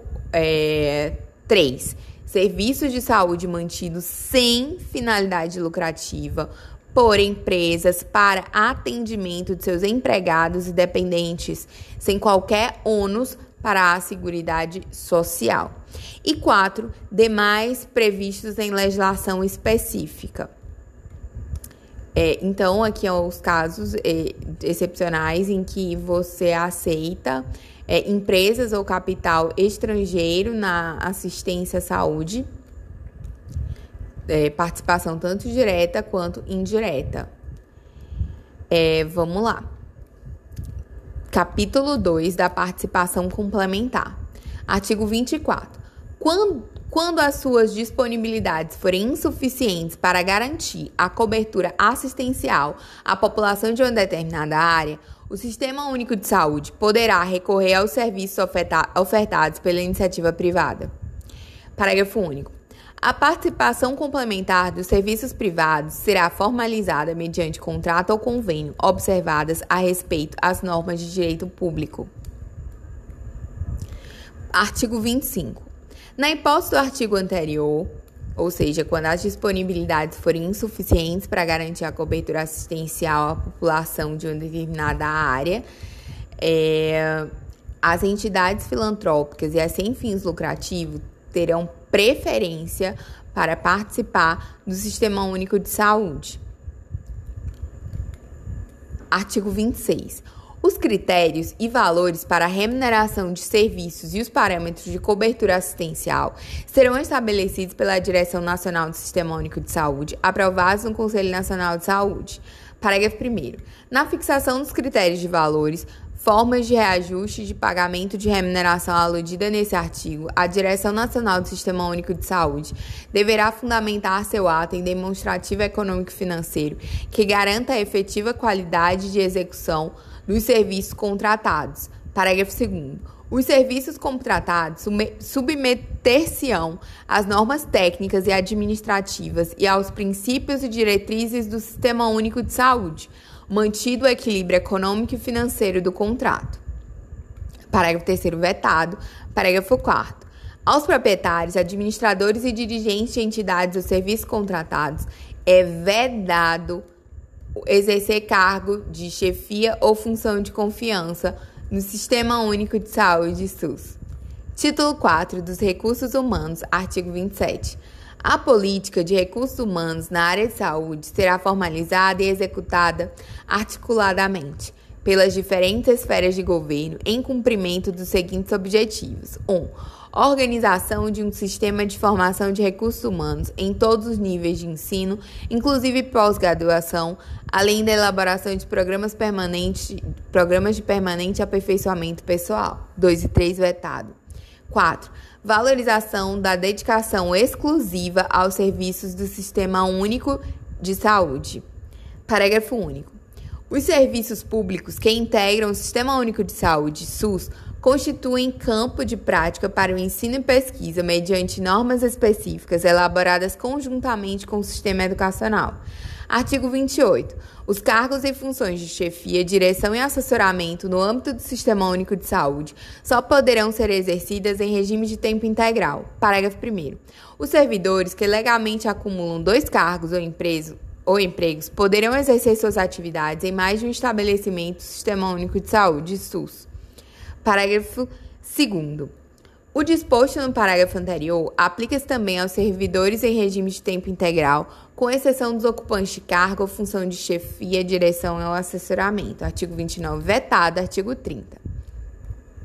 As especializações na forma de treinamento em serviços sob supervisão serão regulamentadas por Comissão Nacional, instituída de acordo com o artigo 12 dessa lei, garantida a participação das entidades profissionais correspondentes Título 5 do Financiamento, capítulo 1 dos Recursos, artigo 31. O orçamento da Seguridade Social destinará ao Sistema Único de Saúde, SUS, de acordo com a receita estimada, os recursos necessários à realização de suas finalidades, previsto em proposta elaborada pela sua direção nacional, com a participação dos órgãos de previdência social e da assistência social, tendo em vista as metas e prioridades estabelecidas na Lei de Diretrizes Orçamentárias. Artigo 32. São considerados de outras formas os recursos provenientes são considerados de outras fontes os recursos provenientes de 1. Um, vetado. 2. Serviços que possam ser prestados sem prejuízo da assistência à saúde. Ajuda, 3. Ajuda, contribuições, doações e donativos. 4. Alienações patrimoniais e rendimentos de capital, taxas, multas, emolumentos e preços públicos arrecadados no âmbito do Sistema Único de Saúde SUS. E sexto, rendas eventuais, inclusive comerciais e industriais. Parágrafo 1. Ao Sistema Único de Saúde, SUS, caberá metade da receita de que trata o inciso 1 desse artigo, que foi vetado, é, apurada mensalmente, a qual será destinada à recuperação de viciados. Parágrafo 3. As receitas geradas no âmbito do Sistema Único de Saúde serão creditadas diretamente em contas especiais, movimentadas pela sua direção, na esfera de poder onde forem arrecadadas. Parágrafo 3. As ações de saneamento de que, que venham a ser executadas coletivamente pelo Sistema Único de Saúde, SUS, serão financiadas por recursos tarifários específicos e outros da União, estados, Distrito Federal, municípios e, em particular, do Sistema Financeiro de Habitação, SFH. Parágrafo 4 está vetado. Parágrafo 5 as atividades de pesquisa e desenvolvimento científico e tecnológico em saúde serão cofinanciadas pelo Sistema Único de Saúde, pelas universidades e pelo orçamento fiscal, além de recursos de instituições de fomento e financiamento ou de origem externa e receita própria das instituições executoras. Parágrafo 6 também vetado. Agora, capítulo 2 da gestão financeira, artigo 33. Os recursos financeiros do Sistema Único de Saúde, SUS, serão depositados em conta especial em cada esfera de sua atuação e movimentados sob fiscalização dos respectivos conselhos de saúde. Parágrafo 1.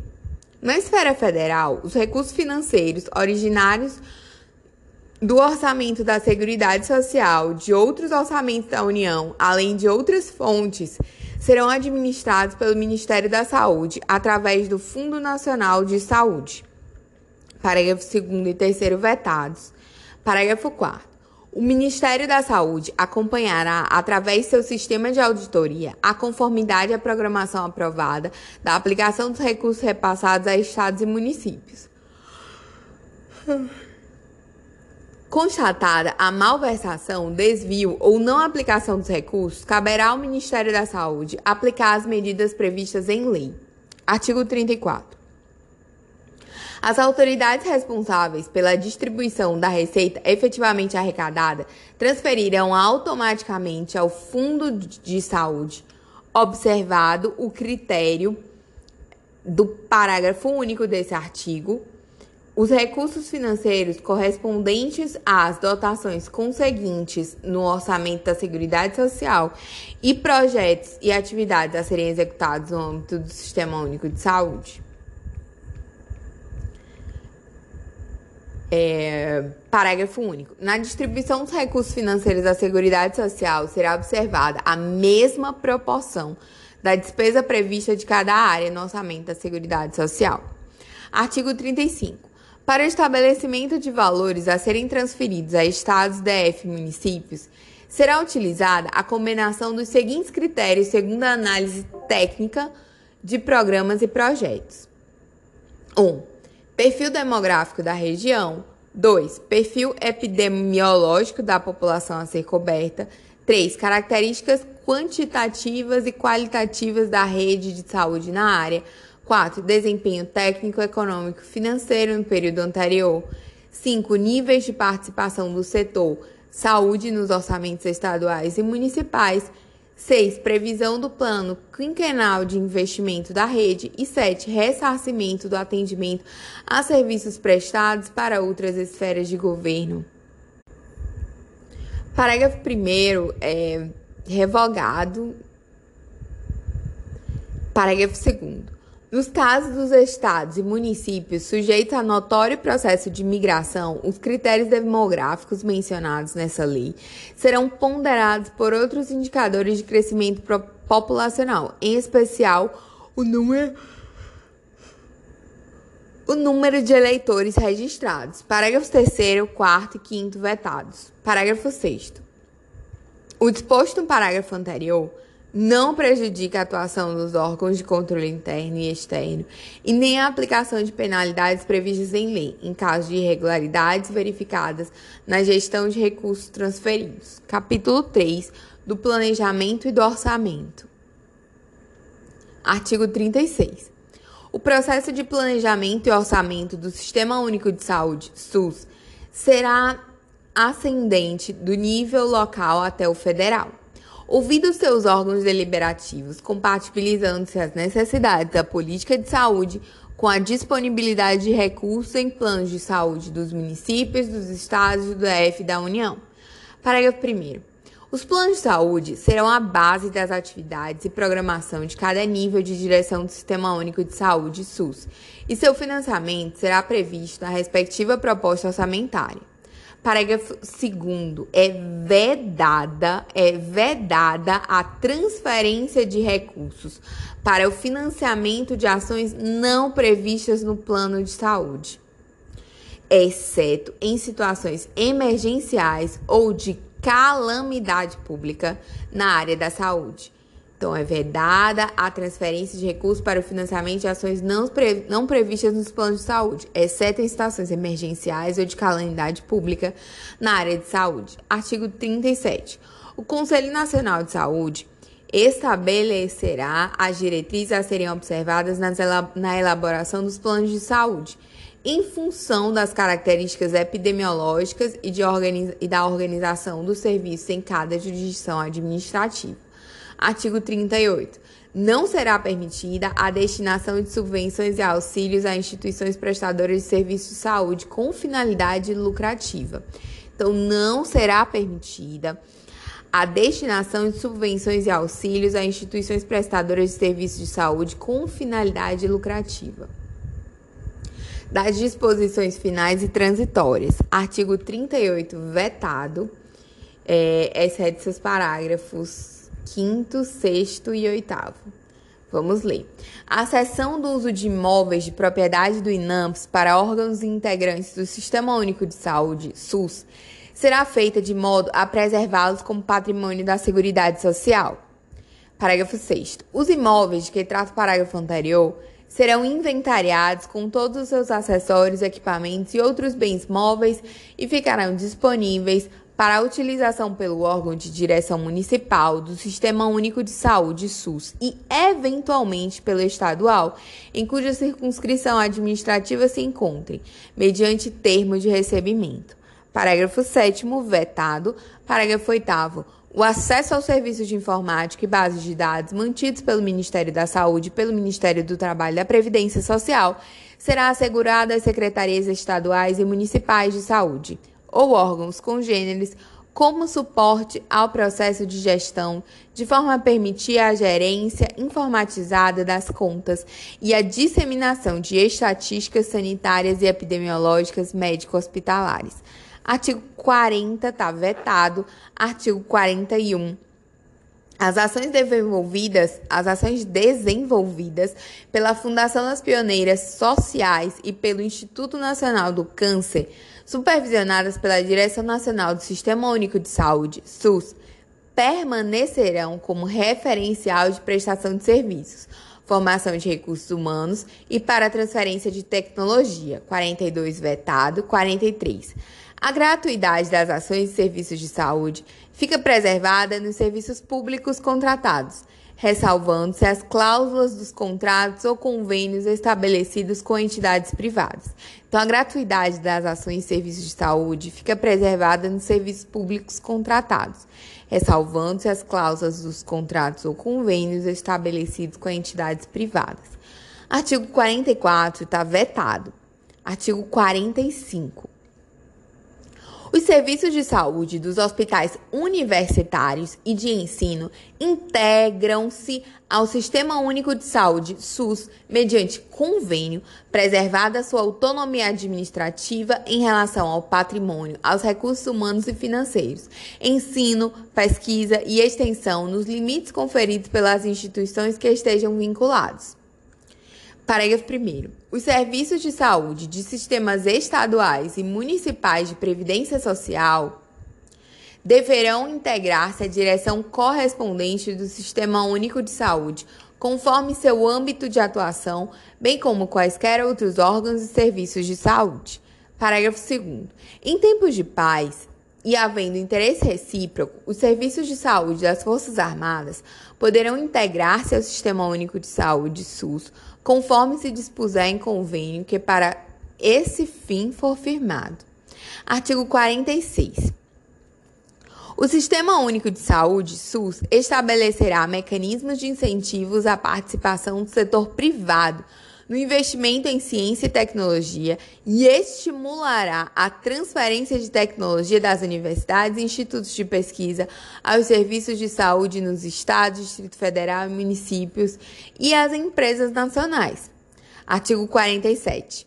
O Ministério da Saúde, em articulação com os níveis estaduais e municipais do Sistema Único de Saúde, SUS, organizará, no prazo de dois anos, um Sistema Nacional de Informações em Saúde, integrado em todo o território nacional, abrangendo questões epidemiológicas e de prestação de serviço. Artigo 48 e 49, vetados. Artigo 50. Os convênios entre a União, os estados e os municípios, celebrados para a implementação dos sistemas unificados e descentralizados de saúde, ficarão rescindidos à proporção que seu objeto for sendo absorvido pelo Sistema Único de Saúde. Artigo 51, vetado. Artigo 52.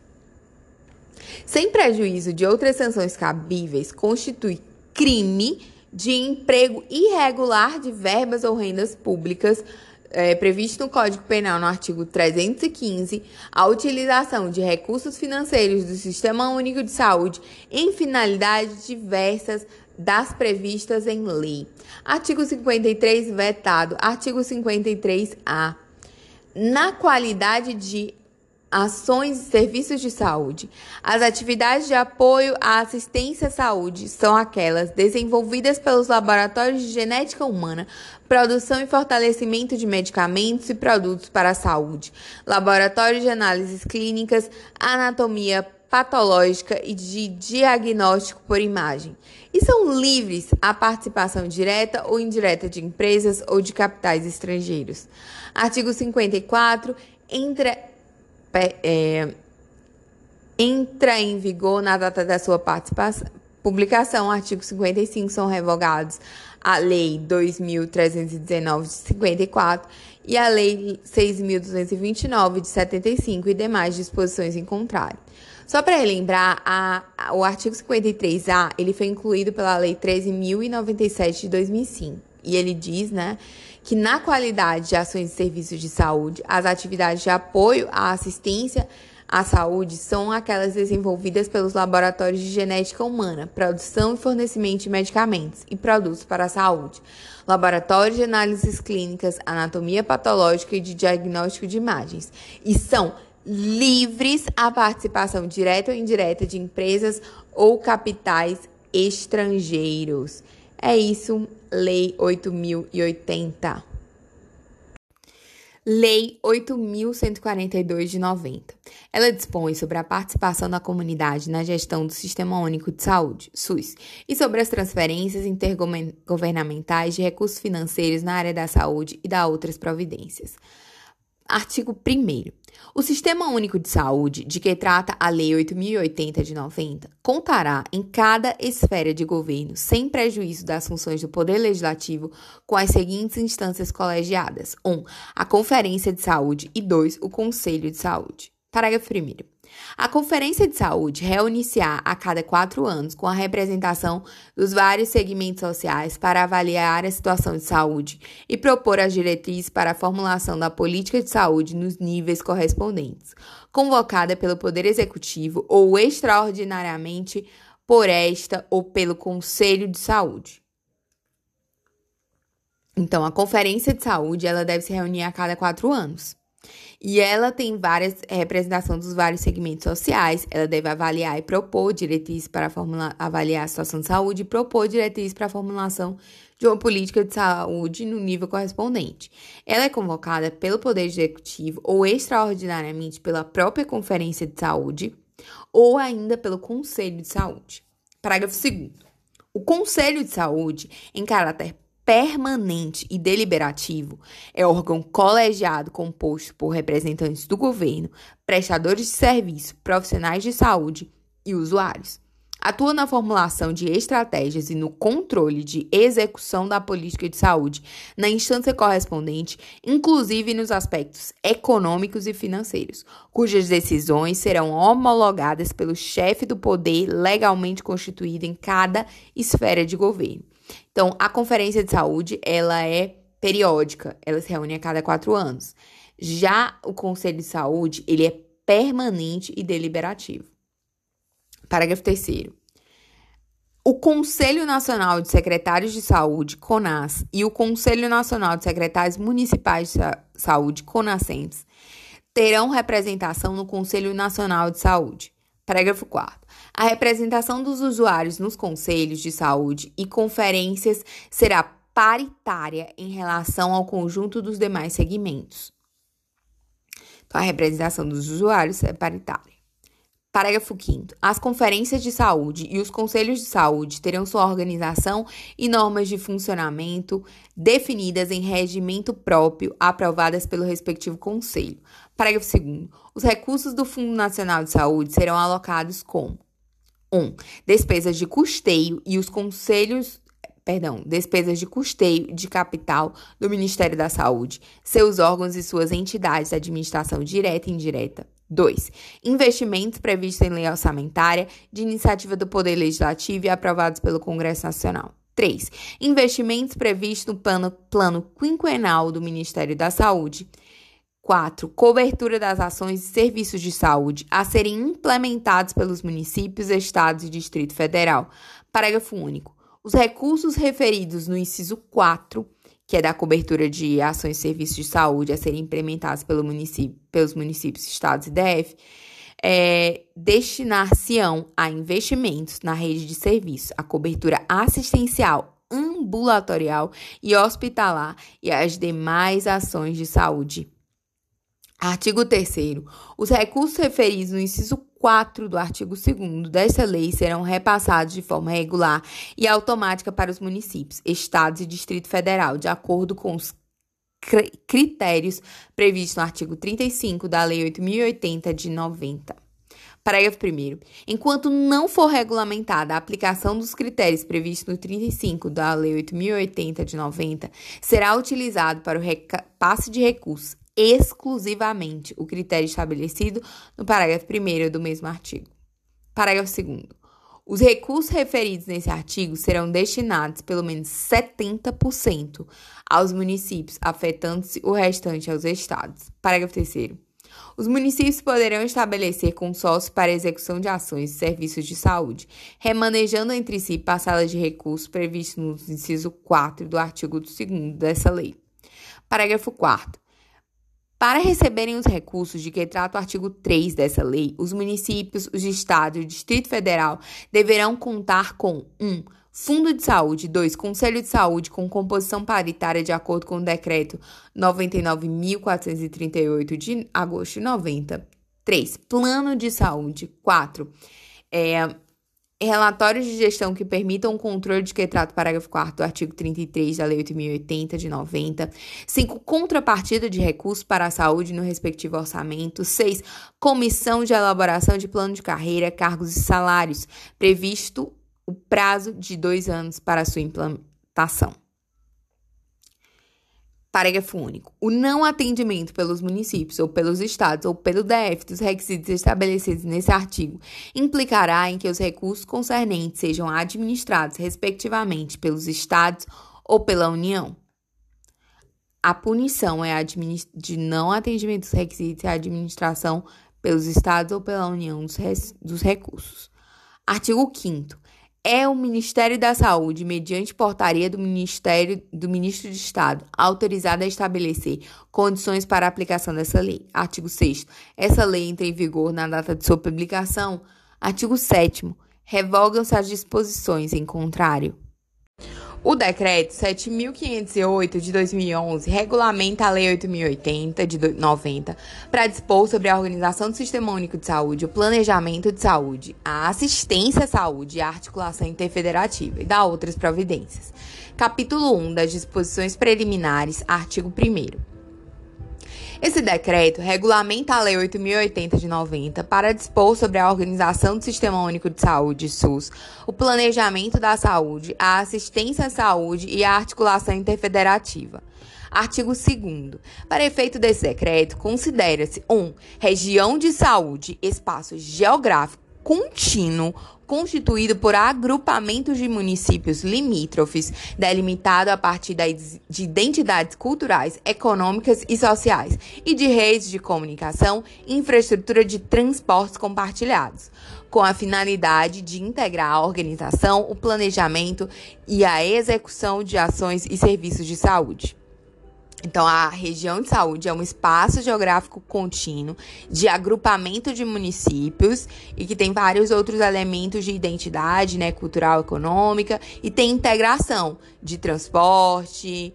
É, e aí eles, isso é uma região de saúde. Dois, É, contrato organizativo de ação pública de saúde é um acordo de colaboração firmado entre dois entes federativos com a finalidade de organizar e integrar as ações e serviços de saúde na rede regionalizada e hierarquizada, com definição de responsabilidades, indicadores e metas de saúde, critérios de avaliação de desempenho, recursos financeiros que serão disponibilizados, forma de controle e fiscalização de sua execução e demais elementos necessários à implementação integrada das ações e serviços de saúde. Portas de entrada: serviços de atendimento inicial à saúde do usuário no SUS. 4. Comissões intergestores instâncias de pactuação consensual entre os entes federativos para definição das regras da gestão compartilhada do SUS. É, mapas de saúde, descrição geográfica da distribuição de recursos humanos e de ações e serviços de saúde ofertados pelo SUS e pela iniciativa privada, considerando-se a capacidade instalada existente, os investimentos e o desempenho aferido a partir dos indicadores de saúde do sistema. Rede de atenção à saúde é um conjunto de ações e serviços de saúde articulados em níveis de complexidade crescente, com a finalidade de garantir a integralidade da assistência à saúde. Ciso 8. Protocolo clínico e diretriz terapêutica. Documento é, que estabelece critérios para o diagnóstico da doença ou do agravo da saúde, o tratamento preconizado com os medicamentos e demais produtos apropriados quando couber. As posologias recomendadas, os mecanismos de controle clínico e o acompanhamento e a verificação dos resultados terapêuticos a serem seguidos pelos gestores do SUS. Capítulo 2 da Organização do SUS, artigo 3 do decreto.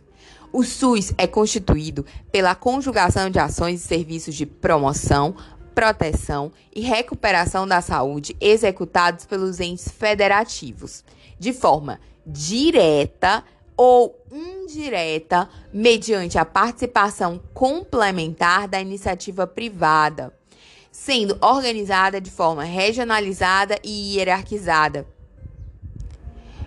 Seção 1 das regiões de saúde. Artigo 4 As regiões de saúde serão instituídas pelo Estado em articulação com os municípios, respeitadas as diretrizes pactuadas na comissão de intergestores tripartite, CIT, Comissão Intergestores Tripartite, a que se refere o inciso 1 do artigo 30. Então, as regiões, que são é, espaços territoriais, né, contínuos ali, é, entre municípios, elas são instituídas pelo Estado, em articulação com os municípios. Parágrafo 1 poderão ser instituídas regiões de saúde interestaduais compostas por municípios limítrofes por ato conjunto dos respectivos estados em articulação com os municípios. Parágrafo 2 a instituição de regiões de saúde situadas em áreas de fronteira com outros países deverá respeitar as normas que regem as relações internacionais. Artigo 5 Para ser instituída, a região de saúde deve conter no mínimo as ações de serviços de atenção primária, urgência e emergência, atenção psicossocial. 4. Atenção ambulatorial especializada e hospitalar. E 5. Vigilância em saúde. Então, para a instituição da região de saúde, deve conter no mínimo o quê? Atenção básica. Atenção primária, perdão. Inciso 1, atenção primária. Inciso 2, urgência e emergência. Inciso 3, atenção psicossocial. E esses três incisos eles são portas de entrada às ações de serviços de saúde nas redes de atenção à saúde. A atenção primária, a urgência e emergência e a atenção psicossocial são portas de entrada. Assim como, que não está mencionado aqui, uh, o é, especiais de acesso aberto, redes especiais de acesso aberto. Isso também é porta de entrada, mas não está aqui previsto como é, mínimo para a região de saúde. E aí, o que, que vem aqui também, como é, que é necessário na região de saúde, atenção ambulatorial especializada e hospitalar. 5. Vigilância em saúde. Então, além desses três serviços de atenção básica, que é a, essas portas de entrada, que é a atenção primária, urgência, emergência, atenção psicossocial, também precisa de atenção ambulatorial, especializada e hospitalar e a vigilância em saúde. Parágrafo único. A instituição das regiões de saúde observará cronograma pactuado nas comissões intergestores. Artigo 6. As regiões de saúde serão referência para as transferências de recursos entre os entes federativos. Artigo 7. As redes de atenção à saúde estarão compreendidas no âmbito de uma região de saúde. Então, as redes de atenção à saúde estarão compreendidas dentro, no âmbito de uma região de saúde ou de várias delas, em consonância com diretrizes pactuadas nas comissões intergestoras. Parágrafo 1. Os entes federativos definirão os seguintes elementos em relação às regiões de saúde: 1. Um, seus limites geográficos. 2. A população usuária das ações e serviços. 3. Rol de ações e serviços que serão ofertados. E 4. Respectivas responsabilidades, critérios de acessibilidade e escala para conformação dos serviços. Seção 2 da hierarquização. Artigo 8 do decreto. O acesso universal, igualitário e ordenado às ações e serviços de saúde se inicia pelas portas de entrada do SUS e se completa na rede regionalizada e hierarquizada, de acordo com a complexidade do serviço. Artigo 9. São portas de entrada as ações e os serviços de saúde nas redes de atenção à saúde, os serviços 1 um, de atenção primária, de atenção de urgência e emergência, 3 de atenção psicossocial e 4 especiais de acesso aberto. Parágrafo único. Mediante justificativa técnica e de acordo com o pactuado nas comissões intergestoras, os entes federativos poderão criar portas de entrada às ações e serviços de saúde, considerando as características da região de saúde. Então, o artigo 9 estabelece quais são as portas de entrada e ações e serviços de saúde nas redes de atenção à saúde, que, né, a gente leu, estão compreendidas é, no estão compreendidas no âmbito da região de saúde. Então, as portas de entrada são atenção básica, urgência e emergência, atenção psicossocial, que também são critérios para formar a região de saúde, e o quatro especiais de acesso aberto. Só que essa especial de acesso aberto não é necessária para. não é o mínimo necessário para a criação de uma região de saúde. Parágrafo 4. Mediante justificativa técnica de acordo com o pactuado nas comissões intergestoras, os entes federativos poderão criar novas portas de entrada às ações e serviços de saúde, considerando as características da região de saúde. Artigo 10.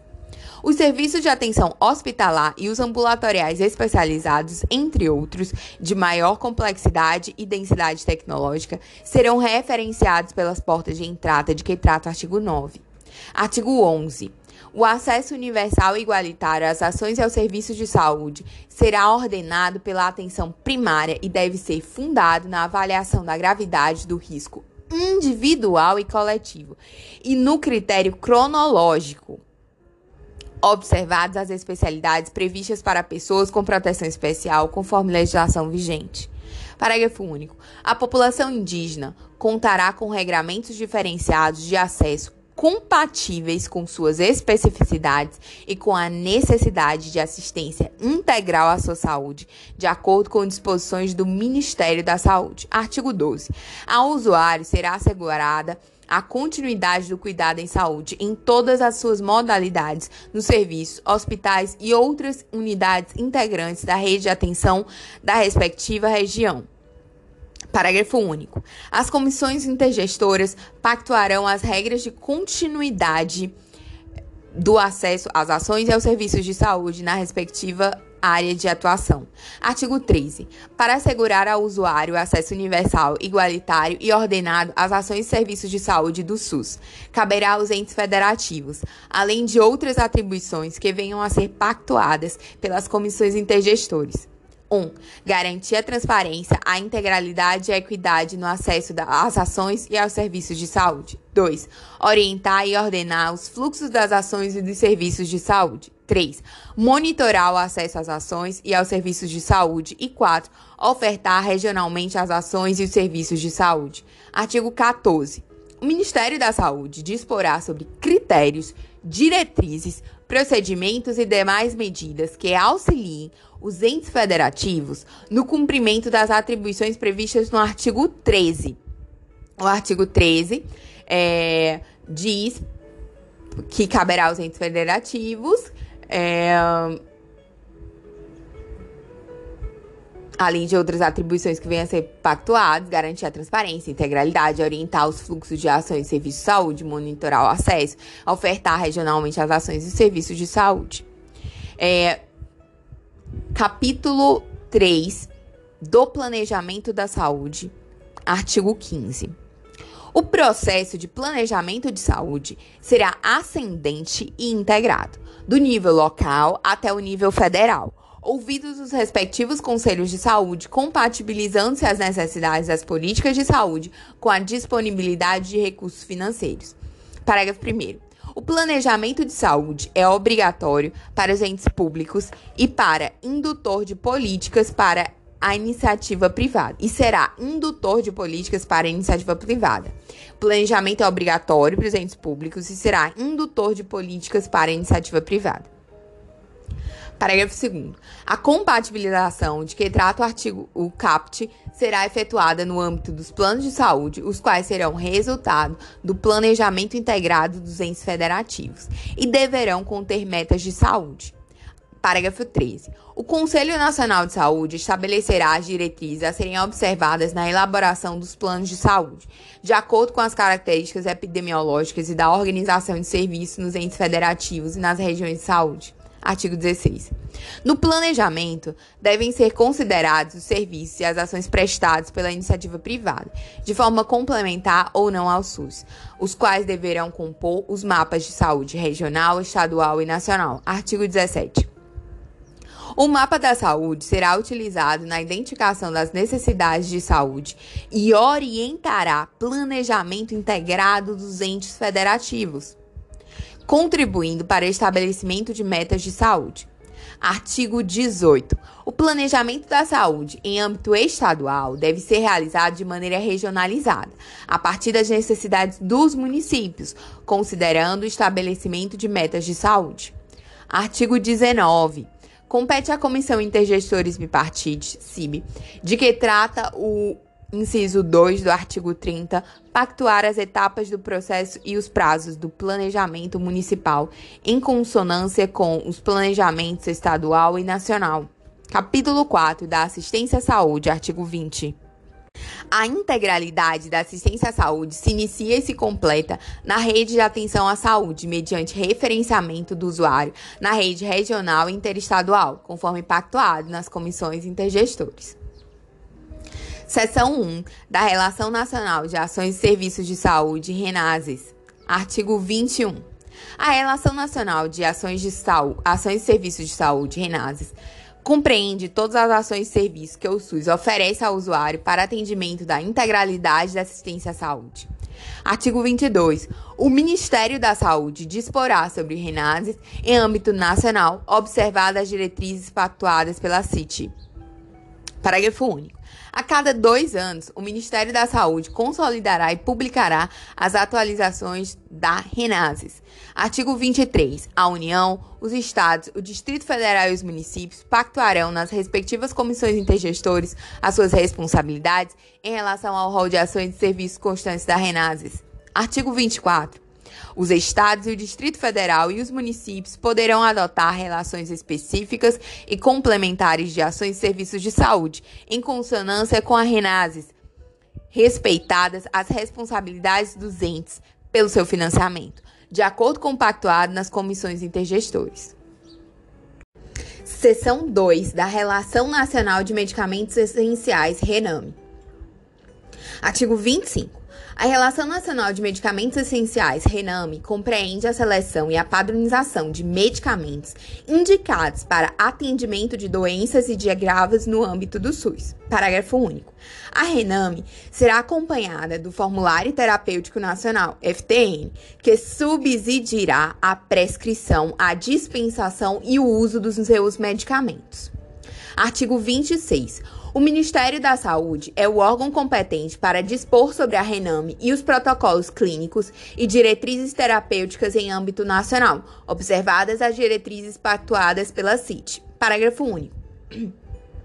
A cada dois anos, o Ministério da Saúde consolidará e publicará as atualizações da Rename, do respectivo FTN e dos protocolos clínicos e diretrizes terapêuticas. Artigo 27. O Estado, o Distrito Federal e o município poderão adotar relações específicas e complementares de medicamentos em consonância com a Rename, respeitadas as responsabilidades dos entes pelo financiamento de medicamentos, de acordo com o pactuado nas comissões intergestores.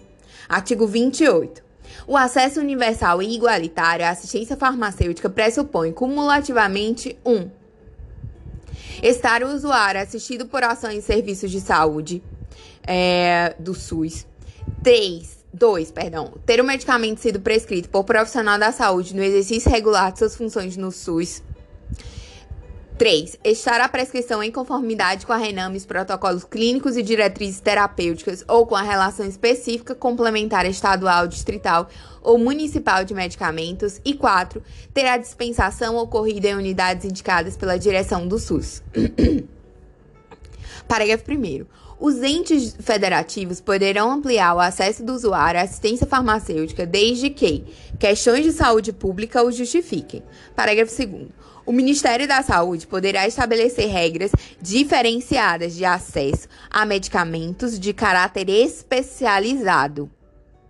Artigo 29. A RENAME é a relação específica complementar estadual ou e a relação específica complementar estadual, distrital, municipal de medicamentos somente poderão conter produtos com registro na Anvisa, Agência Nacional de Vigilância Sanitária. Capítulo 5 da Articulação Interfederativa, Seção 1 das Comissões Intergestores. Artigo 30. As comissões intergestores pactuarão a organização e o funcionamento das ações e serviços de saúde integrados em redes de atenção à saúde, sendo 1. Um, a CIT, no âmbito da União, vinculada ao Ministério da Saúde para efeitos administrativos e operacionais. 2. A CIB, no âmbito do Estado, vinculada à Secretaria Estadual de Saúde para efeitos administrativos e operacionais. E 3. A Comissão Intergestores Regional, CIT, no âmbito regional vinculado à Secretaria Estadual de Saúde para efeitos administrativos e operacionais, devendo observar as diretrizes da CIB. Artigo 31. Nas comissões intergestores, os gestores públicos de saúde poderão ser representados pelo Conselho Nacional de Secretários de Saúde, CONAS, pelo Conselho Nacional de Secretarias Municipais de Saúde, CONASEMS, e o Conselho Estadual de Secretarias Municipais de Saúde, COSEMS Artigo 32. Comissão, as comissões intergestores pactuarão 1. Um, aspectos operacionais, financeiros e administrativos da gestão compartilhada do SUS, de acordo com a definição da política de saúde dos entes federativos, consubstanciada nos planos de saúde aprovados pelos respectivos conselhos de saúde. Elas também pactuarão dois diretrizes gerais sobre regiões de saúde, integração de limites geográficos, referência e contrarreferência e demais aspectos vinculados à integração das ações e serviços de saúde, entre outros entre os entes federativos. 3. Diretrizes de âmbito nacional, estadual, regional e interestadual a respeito da organização das redes de atenção à saúde, principalmente no tocante à gestão institucional e à integração das ações e serviços dos entes federativos. 4 responsabilidades dos entes federativos na rede de atenção à saúde, de acordo com o seu porte demográfico e seu desenvolvimento econômico e financeiro, estabelecendo as responsabilidades individuais e as solidárias. E 5. Referências das regiões interestaduais e interestaduais de atenção à saúde para o atendimento da integralidade da assistência. Parágrafo único. Serão de competência exclusiva da CIT a pactuação 1. Um, das diretrizes gerais para a composição da RENAMES. 2. Dos critérios para planejamento integrado das ações e serviços de saúde da região de saúde em razão do compartilhamento de gestão. E 3. Das diretrizes nacionais do financiamento e das questões operacionais das regiões de saúde situadas em fronteira com outros países, respeitados em todos os casos as normas que regem as relações internacionais. Seção 2 do Contrato Organizativo da Ação Pública de Saúde. Artigo 33. O acordo de colaboração entre os entes federativos para a organização da rede interfederativa de atenção à saúde será firmado por meio de contrato organizativo da ação pública de saúde. Artigo 34. O objeto do contrato organizativo de ação pública de saúde é a organização e a integração das ações e dos serviços de saúde, sob a responsabilidade dos entes federativos em uma região de saúde com a finalidade de garantir a integralidade da assistência aos usuários. Parágrafo único. O contrato organizativo de ação pública da saúde resultará em integração dos planos de saúde dos entes federativos na rede de atenção à saúde, tendo como fundamento as pactuações estabelecidas pela CIT. Artigo 35. O contrato organizativo da ação pública de saúde definirá as responsabilidades individuais e solidárias dos entes federativos com relação às ações e serviços de saúde, os indicadores e as metas de saúde, os critérios de avaliação de desempenho, os recursos financeiros que serão disponibilizados, a forma de controle e a fiscalização de sua execução, e demais elementos necessários à implantação integrada das ações e serviços de saúde. Parágrafo 1 o Ministério da Saúde definirá indicadores nacionais de garantia de acesso às ações e aos serviços de saúde no âmbito do SUS, a partir de diretrizes estabelecidas pelo Plano Nacional de Saúde. Parágrafo 2. O desempenho aferido dos indicadores nacionais de garantia de acesso servirá como parâmetro para avaliação do desempenho da prestação das ações e dos serviços definidos no contrato organizativo de ação pública de saúde em todas as regiões de saúde, considerando-se as especificidades municipais, regionais e estaduais. Artigo 36.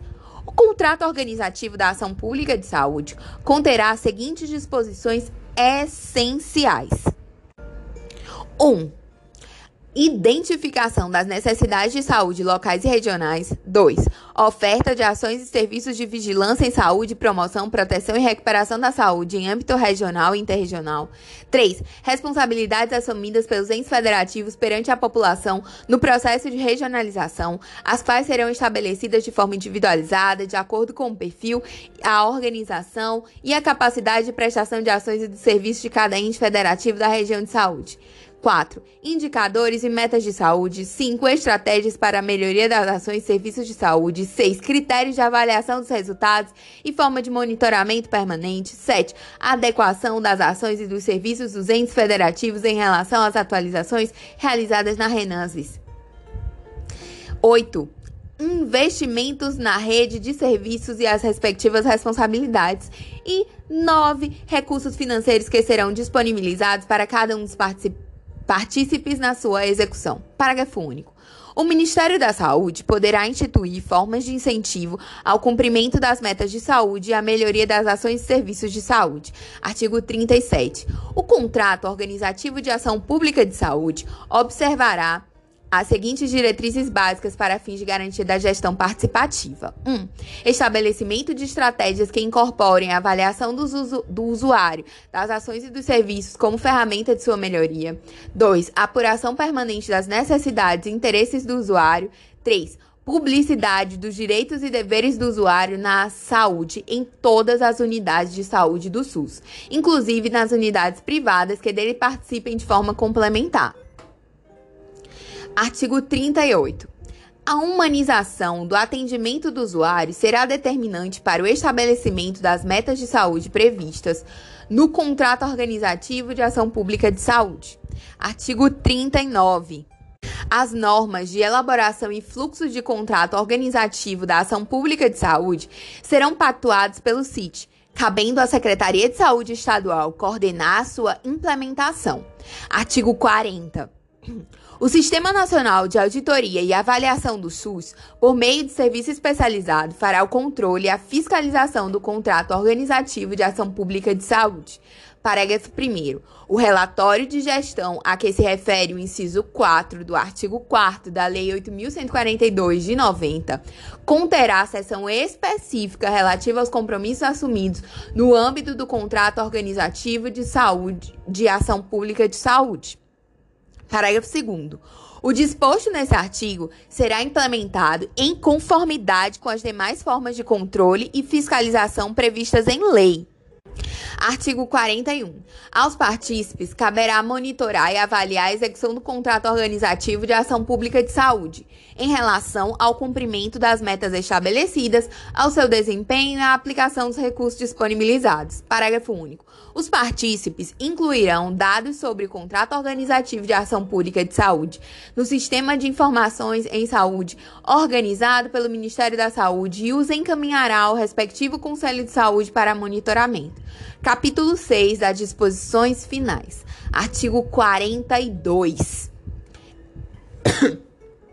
Sem prejuízo das outras providências legais, o Ministério da Saúde informará aos órgãos de controle interno e externo 1. Um, o descumprimento injustificado de responsabilidades na prestação de ações e serviços de saúde e de outras obrigações previstas nesse decreto. 2. A não apresentação do relatório de gestão a que se refere o inciso 4 do artigo 4 da Lei 8.142 de 90.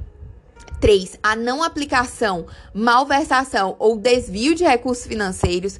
4. Outros atos de natureza ilícita de que tiver conhecimento. Artigo 43. A primeira Renases é a somatória de todas as ações e serviços de saúde na data da publicação desse decreto. São ofertados pelo SUS à população por meio de dos entes federados de forma direta ou indireta. Artigo 44. O Conselho Nacional de Saúde estabelecerá as diretrizes de que trata o, artigo, o parágrafo 3 do artigo 15 no prazo de 180 dias a partir da publicação desse decreto. Artigo 45, o decreto entra em vigor na data de sua publicação.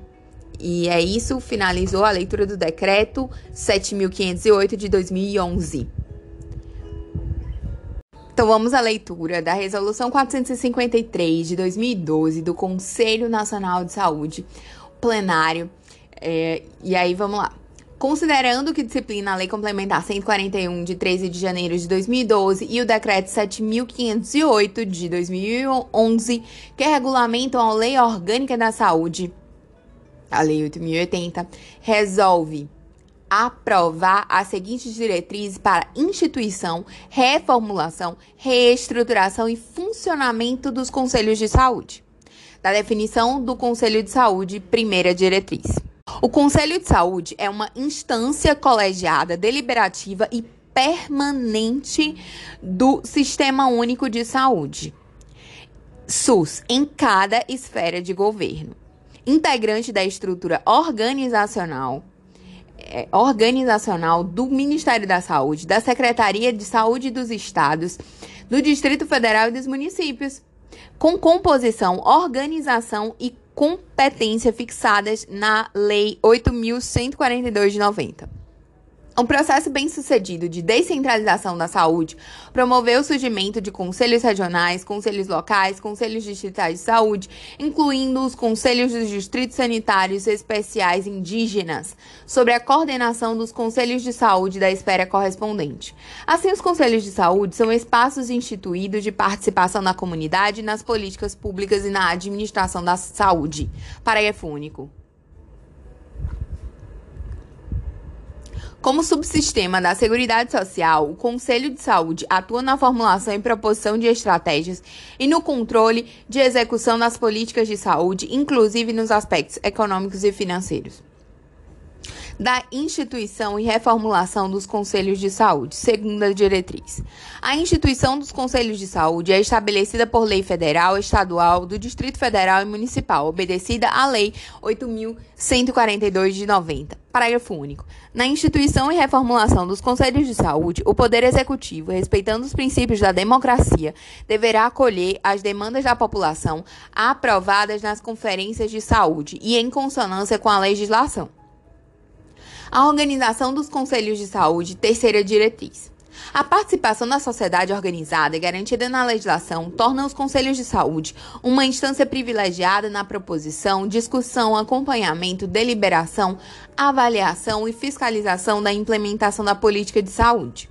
Inclusive nos seus aspectos econômicos e financeiros. A legislação estabelece ainda a composição paritária de usuários em relação ao conjunto dos demais segmentos representados. O Conselho de Saúde será composto por representantes de entidades, instituições e movimentos representativos de usuários, de entidades representativas de trabalhadores da área da saúde, do governo de entidades representativas de prestadores de serviços de saúde, sendo seu presidente eleito entre os membros do conselho, em reunião plenária.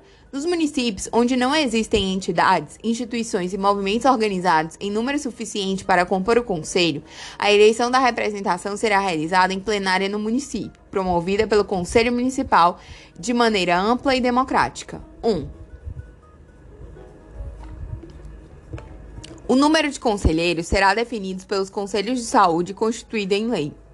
2. Mantendo o que propôs as resoluções 3392, 333 do 3 do Conselho Nacional de Saúde, CNS, e consoante com as recomendações da décima e da décima primeira Conferências Nacionais de Saúde. As vagas deverão ser distribuídas da seguinte forma: a. 50% de entidades e movimentos representativos de usuários B. 25% de entidades representativas de trabalhadores da área da saúde. C. 25% de representantes do governo e prestadores de serviços privados conveniados ou sem fins lucrativos. 3.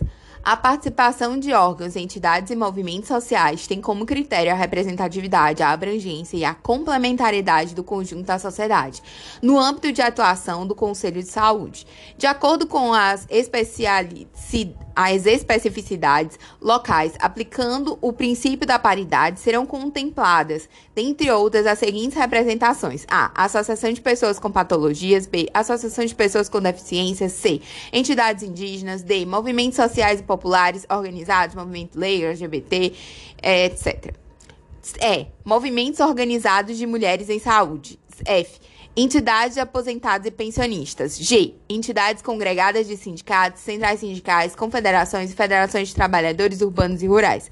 H. Entidades de defesa do consumidor. I. Organizações de moradores. J. Entidades ambientais. Ambientalistas, perdão. É, K. Organizações religiosas. L. Trabalhadores da área de saúde, associações, confederações, conselhos de profissões regulamentadas, federações e sindicatos, obedecentes às instâncias federativas. Em M. Comunidade científica. N. Entidades públicas de hospitais universitários e hospitais campo de estágio de pesquisa e desenvolvimento. O. Entidades patronais. P. Entidades de prestadores de serviços de saúde. E Q. Governo. 4. As entidades, movimentos e instituições elencadas no Conselho de Saúde terão os conselheiros indicados por escrito, conforme processos estabelecidos pelas respectivas entidades, movimentos e instituições e de acordo com a organização, com a recomendação é, de que ocorra a renovação de seus representantes. 5. Recomenda-se que a cada eleição os segmentos de representação dos usuários, de usuários, trabalhadores e prestadores de serviço a seu critério promovam renovação no mínimo 30% de suas entidades representativas. 6. A representação nos segmentos deve ser distinta e autônoma em relação aos demais segmentos que compõem o conselho. Por isso, um profissional com cargo de direção ou de confiança na gestão do, do SUS ou como prestador de serviço de saúde não pode ser representante dos usuários e de trabalhadores. 7. A ocupação de funções na área de saúde que interfiram na autonomia representativa do conselheiro deve ser avaliada como possível impedimento da representação do usuário e trabalhador a juízo da entidade, indicativo de substituição do, do conselheiro. 8. A participação de, dos membros eleitos do Poder Legislativo, representação do Poder Judiciário e do Ministério Público como conselheiros não é permitida nos conselhos de saúde. 9. Quando não houver Conselho de Saúde constituído em atividade no município, caberá ao Conselho Estadual de Saúde assumir, junto ao Executivo Municipal, a convocação e realização de Conferência Municipal de Saúde, que terá como um de seus objetivos a estruturação e composição do Conselho Municipal. O mesmo será atribuído ao Conselho Nacional de Saúde, quando não houver Conselho Estadual de Saúde constituído ou em funcionamento. 10. As funções como membro do Conselho de Saúde não serão remuneradas. As funções como membro do Conselho de Saúde não serão remuneradas, considerando-se o seu exercício de relevância pública considerando seu exercício de relevância pública e, portanto, garante a dispensa do trabalho sem prejuízo para o conselheiro. Para fins de justificativa, junto aos órgãos, entidades complementares e instituições, o Conselho de Saúde emitirá a declaração de participação de seus membros durante o período das reuniões, representações, capacitações e outras atividades específicas. 11. O conselheiro no exercício de sua função, responde pelos seus atos conforme legislação vigente. Estrutura e funcionamento dos conselhos de saúde. Quarta diretriz. As três esferas de governo garantirão autonomia administrativa para o pleno funcionamento do Conselho de Saúde, dotação orçamentária, autonomia financeira e organização da Secretaria Executiva, com a necessária infraestrutura de apoio técnico.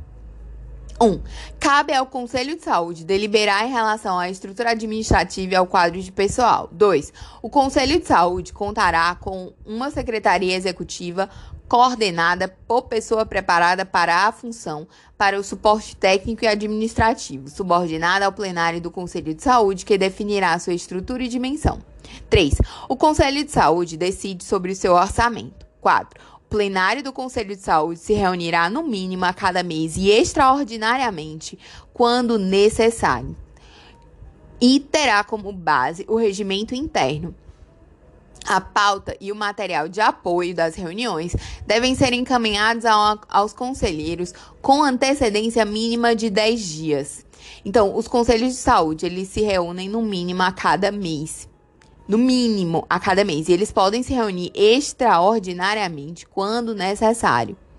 E terá como base o regimento interno. Mas você tem que enviar 10 dias antes aos conselheiros é, a pauta e material de apoio. Inciso 5.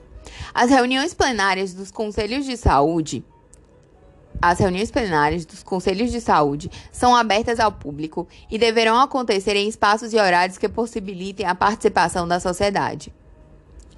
6. O Conselho de Saúde exerce suas atribuições, no mínimo, exerce suas atribuições mediante, perdão, o funcionamento do plenário, que, além das comissões intersetoriais estabelecidas na Lei 8080, instalará outras comissões intersetoriais e grupos de trabalho de conselheiros para ações transitórias. As comissões poderão contar com integrantes não conselheiros. Então, as comissões, elas podem contar com integrantes não conselheiros. 7. O Conselho de Saúde constituirá uma mesa diretora eleita em plenário, respeitando a paridade expressa nessa resolução, que são 50% dos é, populares, né, dos usuários é, de, do sistema de saúde, 25%, 25% de entidades representativas dos trabalhadores da área de saúde, 20% governo e prestadores de serviço privados. 8. As decisões do Conselho de Saúde serão adotadas mediante quórum mínimo, metade mais um, dos seus integrantes, ressalvados os casos regimentais nos quais seja, se exija quórum especial ou maioria qualificada de votos. A. Entende-se por maioria simples o número inteiro imediatamente superior a metade dos membros presentes. B. Entende-se por maioria absoluta o número inteiro imediatamente superior à metade dos membros do Conselho. C. Entende-se por maioria qualificada dois terços do total de membros do Conselho. É, dois terços do total de membros do Conselho. Agora, inciso 9. Qualquer alteração na organização dos conselhos de saúde preservará o que está garantido em lei e deve ser proposta pelo Conselho e votada em reunião plenária com quórum qualificado, que é dois terços do total de membros do Conselho, para depois ser alterada em seu regimento interno e homologada pelo gestor da esfera correspondente. 10. A cada três meses, deverá constar dos itens da pauta o pronunciamento do gestor das respectivas esferas de governo para que faça a prestação de contas. Para que faça a prestação de contas em relatório detalhado sobre andamento do plano de saúde agenda da saúde pactuada, relatório de gestão, dados sobre o montante e a forma de aplicação dos recursos. As auditorias iniciadas e concluídas no período, bem como a produção e a oferta de serviço na rede assistencial própria, contratada ou conveniada, de acordo com o artigo 12 da Lei 8.689 de 93 e com a Lei Complementar 141 de 2012. 11. Os conselhos de saúde, com a devida justificativa, buscarão auditorias externas e independentes sobre as contas e atividades do gestor do SUS. E 12. O Pleno do Conselho de Saúde deverá manifestar-se por meio de resoluções, recomendações, monções e outros atos deliberativos. As resoluções serão obrigatoriamente homologadas pelo chefe do poder constituído em cada esfera de governo, em um prazo de 30 dias, dando-se-lhe publicidade oficial. Decorrido o prazo mencionado e não sendo homologada a resolução e nem enviada justificativa pelo gestor ao Conselho de Saúde, com proposta de alteração ou rejeição a ser apreciada na reunião seguinte. As entidades que entregam, integram o Conselho de Saúde podem buscar a validação das resoluções recorrendo à Justiça e ao Ministério Público quando necessário. Quinta diretriz.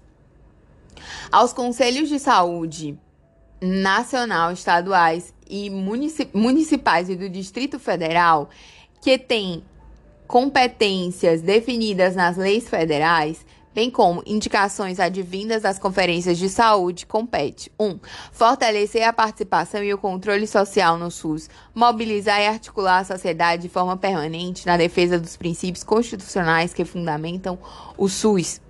2. Elaborar o regimento interno do Conselho e outras normas de funcionamento.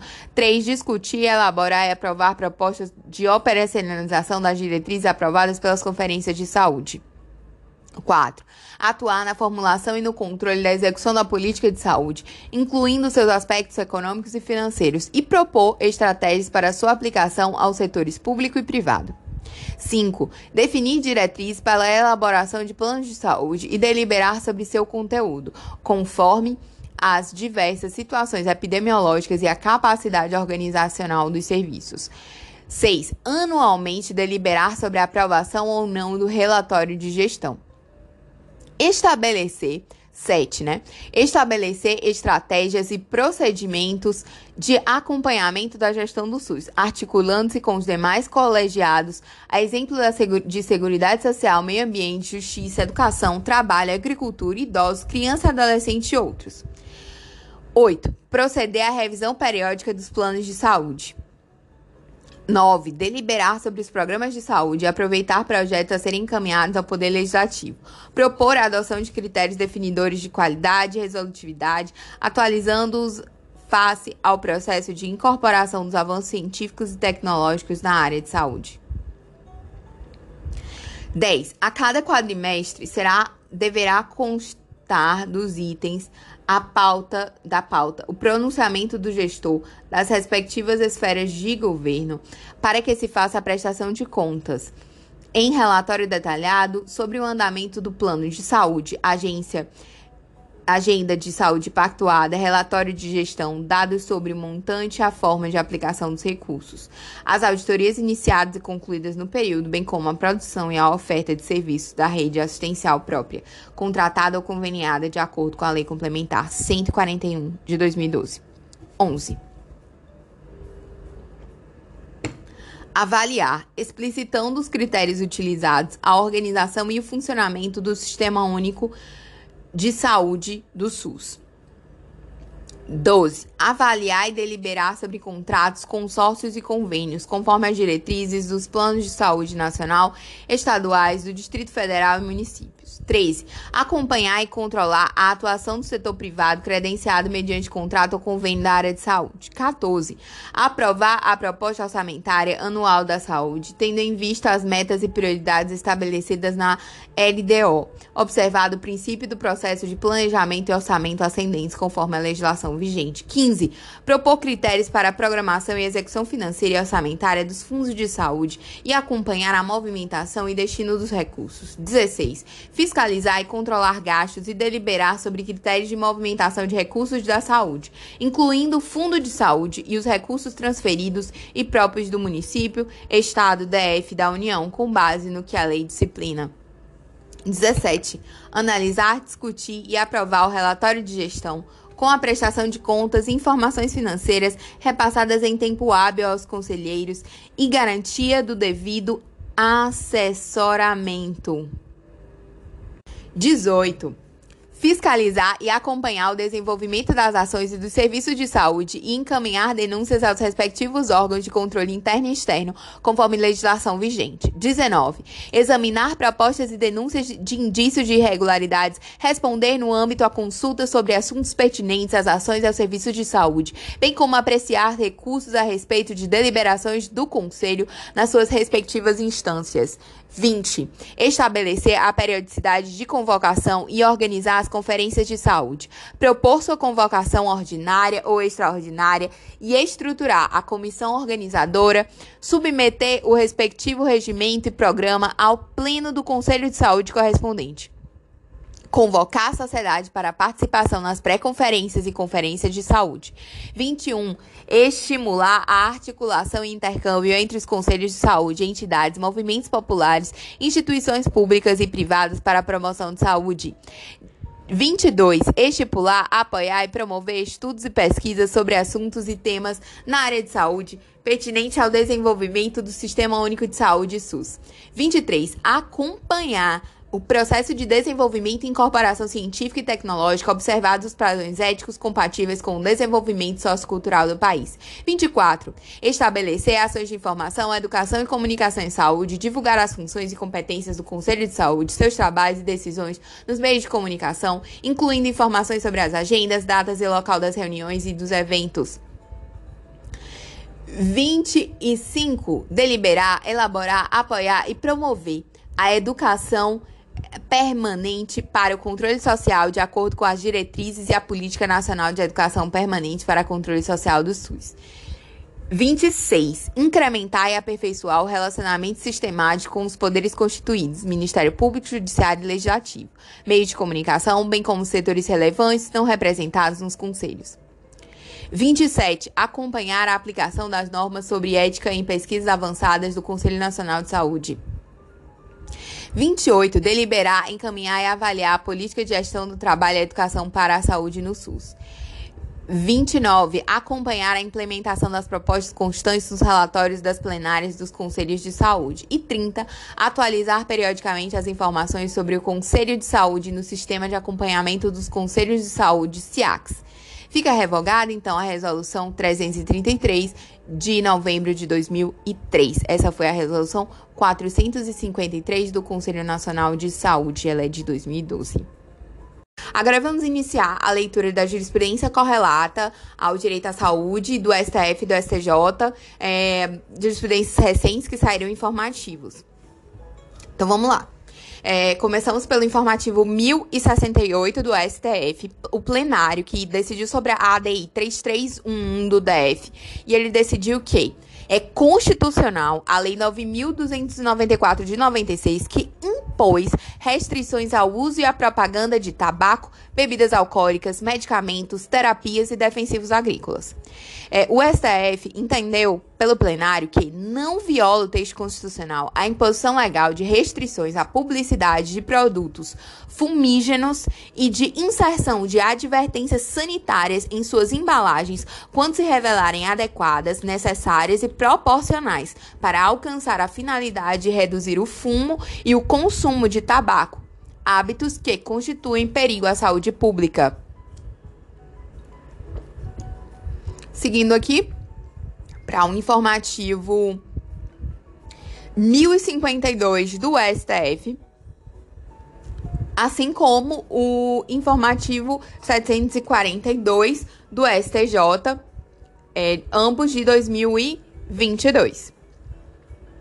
O, é, a pergunta que se faz é: em demandas relativas ao direito à saúde, o juiz pode determinar a inclusão da União no polo passivo da demanda, se a parte requerente optou pela não inclusão? No caso, existem casos em que a jurisprudência decidiu que é obrigatório a que a demanda seja proposta em face da União. Então, nesses casos, sim, o Poder Judiciário, o Poder Judiciário pode determinar a inclusão da União no polo passivo. Uh, vamos ver aqui o comentário do Dizer Direito desse informa desses informativos, porque aqui no blog do Dizer Direito ele comenta. É, ele dá um caso hipotético. Por exemplo, um Lucas precisa de um medicamento que, embora registrado na Anvisa, estava carente de padronização no SUS.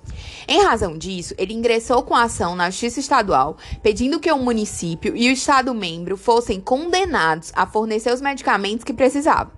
O juiz determinou, então, que o autor emendasse a inicial para incluir a União no polo passivo da LID e, em seguida, determinou a remessa dos autos para a Justiça Federal. Isso é possível?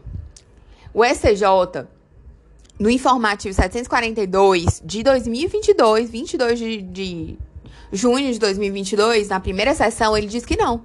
Em demandas relativas a direito à saúde, é incabível ao juiz estadual determinar a inclusão da União no polo passivo da demanda se a parte requerente optar pela não inclusão, ante a solidariedade dos entes federativos, que é uma jurisprudência consolidada. Porém, poucos dias depois, o ST... Ah, aliás, porém, o, no mesmo ano, próximo, o STJ, no informativo 1052, disse sim. É obrigatória a inclusão da União no polo passivo de demanda, na qual se pede o fornecimento gratuito de medicamento registrado na Anvisa, mas não incorporado aos processos clínicos e diretrizes terapêuticas do Sistema Único de Saúde. E aí? E aí fica essa diferença. O STF diz que, se, mesmo que ele esteja sem registro, mesmo que ele tenha registro na Anvisa, mas não esteja incorporado aos protocolos do SUS, tem que incluir a União. Agora, é, o STJ diz que não, diz que a responsabilidade é solidária entre os entes e só deve ser demanda, demanda exclusivamente contra a União se não for, for medicamento não registrado na Anvisa.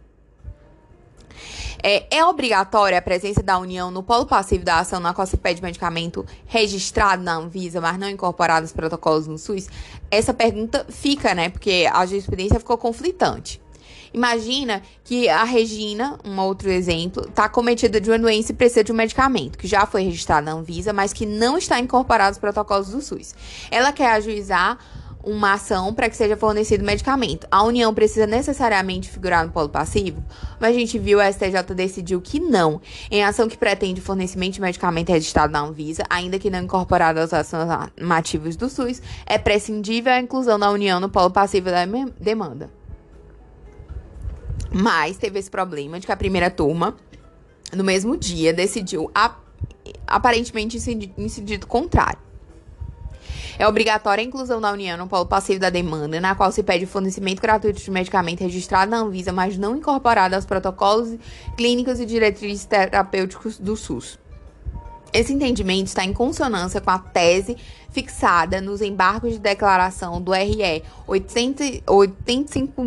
855.178, tema 933, 793, perdão, é, também conforme o informativo 1052.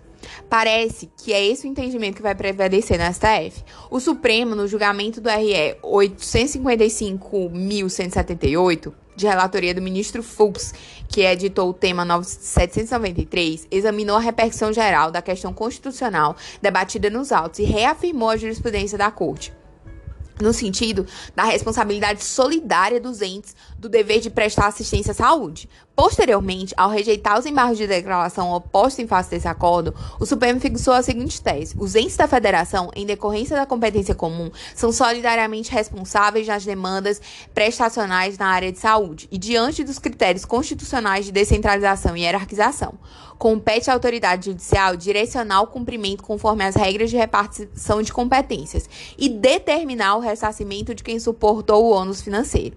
No caso concreto, ao determinar a inclusão da União no polo passivo da demanda, com a consequente remessa dos autos à Justiça Federal, o Tribunal de Origem seguiu a tese de repercussão geral. É, aí negrou provimento ao agravo. STF, primeira turma, ARRE 1.301.670, agravo no relatoria do ministro Alexandre, é, de 13 de 4 de 2001. Ele disse que, ao apreciar o RE 855.178 em barra de declaração, o processo piloto do tema 793 da sistemática da repercussão geral, do qual foi relator designado para acordo, o plenário do Supremo Tribunal Federal concluiu pela responsabilidade solidária dos entes pelo dever de prestar assistência à saúde. A jurisprudência de ambas as turmas da Corte tem consolidado o entendimento no sentido de que, quer na hipótese que o fármaco já se encontre incorporado às políticas do SUS, ou naquela em que ele ainda não tenha recebido a devida padronização e incorporação ao sistema, presente se revela a necessidade de formação de um litisconsórcio necessário na ação de origem, ante o dever da autoridade judicial direcionar o cumprimento conforme as regras de repartição de competência e determinar o ressarcimento a quem suportou o ano financeiro. O STF, ele tem decidido que, em regra, a demanda pode ser proposta em face de qualquer dos entes da federação, União, Estados, DF e municípios, isolada ou cumulativamente. Entretanto, deve-se atentar para as seguintes diretrizes. A. Tratando-se de medicamento não padronizado incorporado ao Rename SUS, a União deve necessariamente compor o polo passivo da LID. Assim, a competência para julgar a LID é da Justiça Federal, pela presença da União Federal, conforme o artigo 109. B. No caso de medicamento padronizado no Rename SUS, porém, sua cuja distribuição, financiamento está sob a responsabilidade exclusiva à União, por exemplo, em razão dos altos custos do medicamento ou tratamentos oncológicos, a União deve necessariamente compor o polo passivo da LID. Assim, a competência para julgar a LID também é da Justiça Federal. C. Medicamentos não registrados pela Anvisa devem ser postulados necessariamente em face da União, consoante fixado no tema 500 da repercussão geral. Agora vamos à leitura é, da decisão no informativo 1047 de 2022. Notas técnicas do Ministério da Mulher e do Ministério da Saúde devem esclarecer a validade da compulsoriedade da vacinação, conforme decidiu o STF.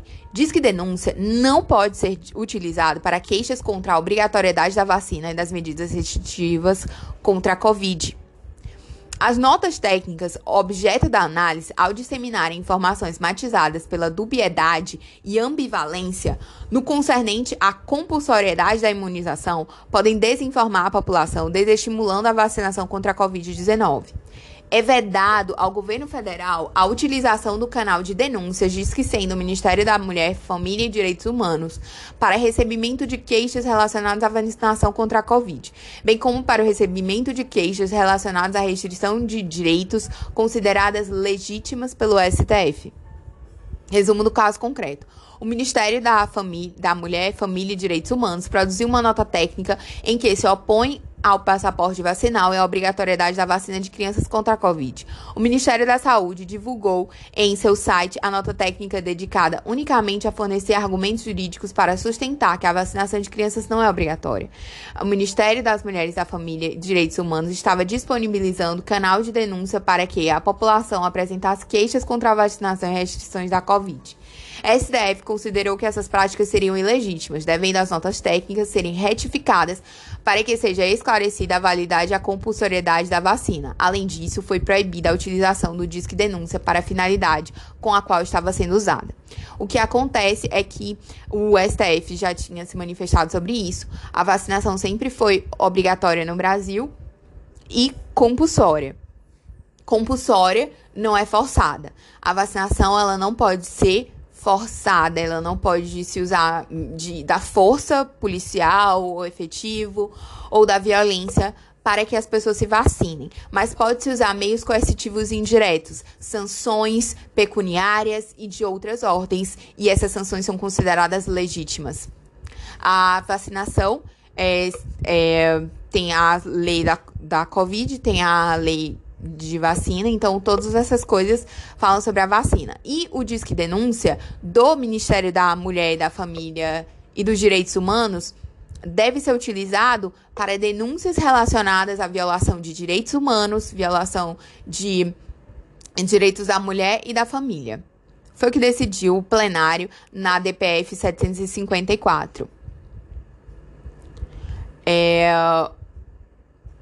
eu vou ler aqui a explicação do dizer o direito agora, do informativo 633, recurso repetitivo, tema 106, STJ.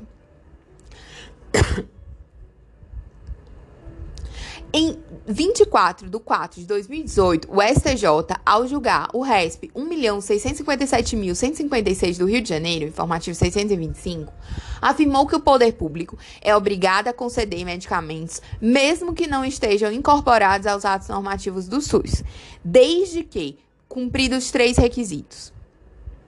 Em 12 de 9 de 2018, o STJ decidiu retificar o terceiro requisito da tese anteriormente fixada a concessão dos medicamentos não incorporados em atos normativos do SUS existe a presença cumulativa dos seguintes requisitos. O 3, que foi modificado, dizia assim: a existência de registro na Anvisa do medicamento, a concessão dos medicamentos não incorporados em atos normativos do SUS, existe a presença cumulativa dos requisitos.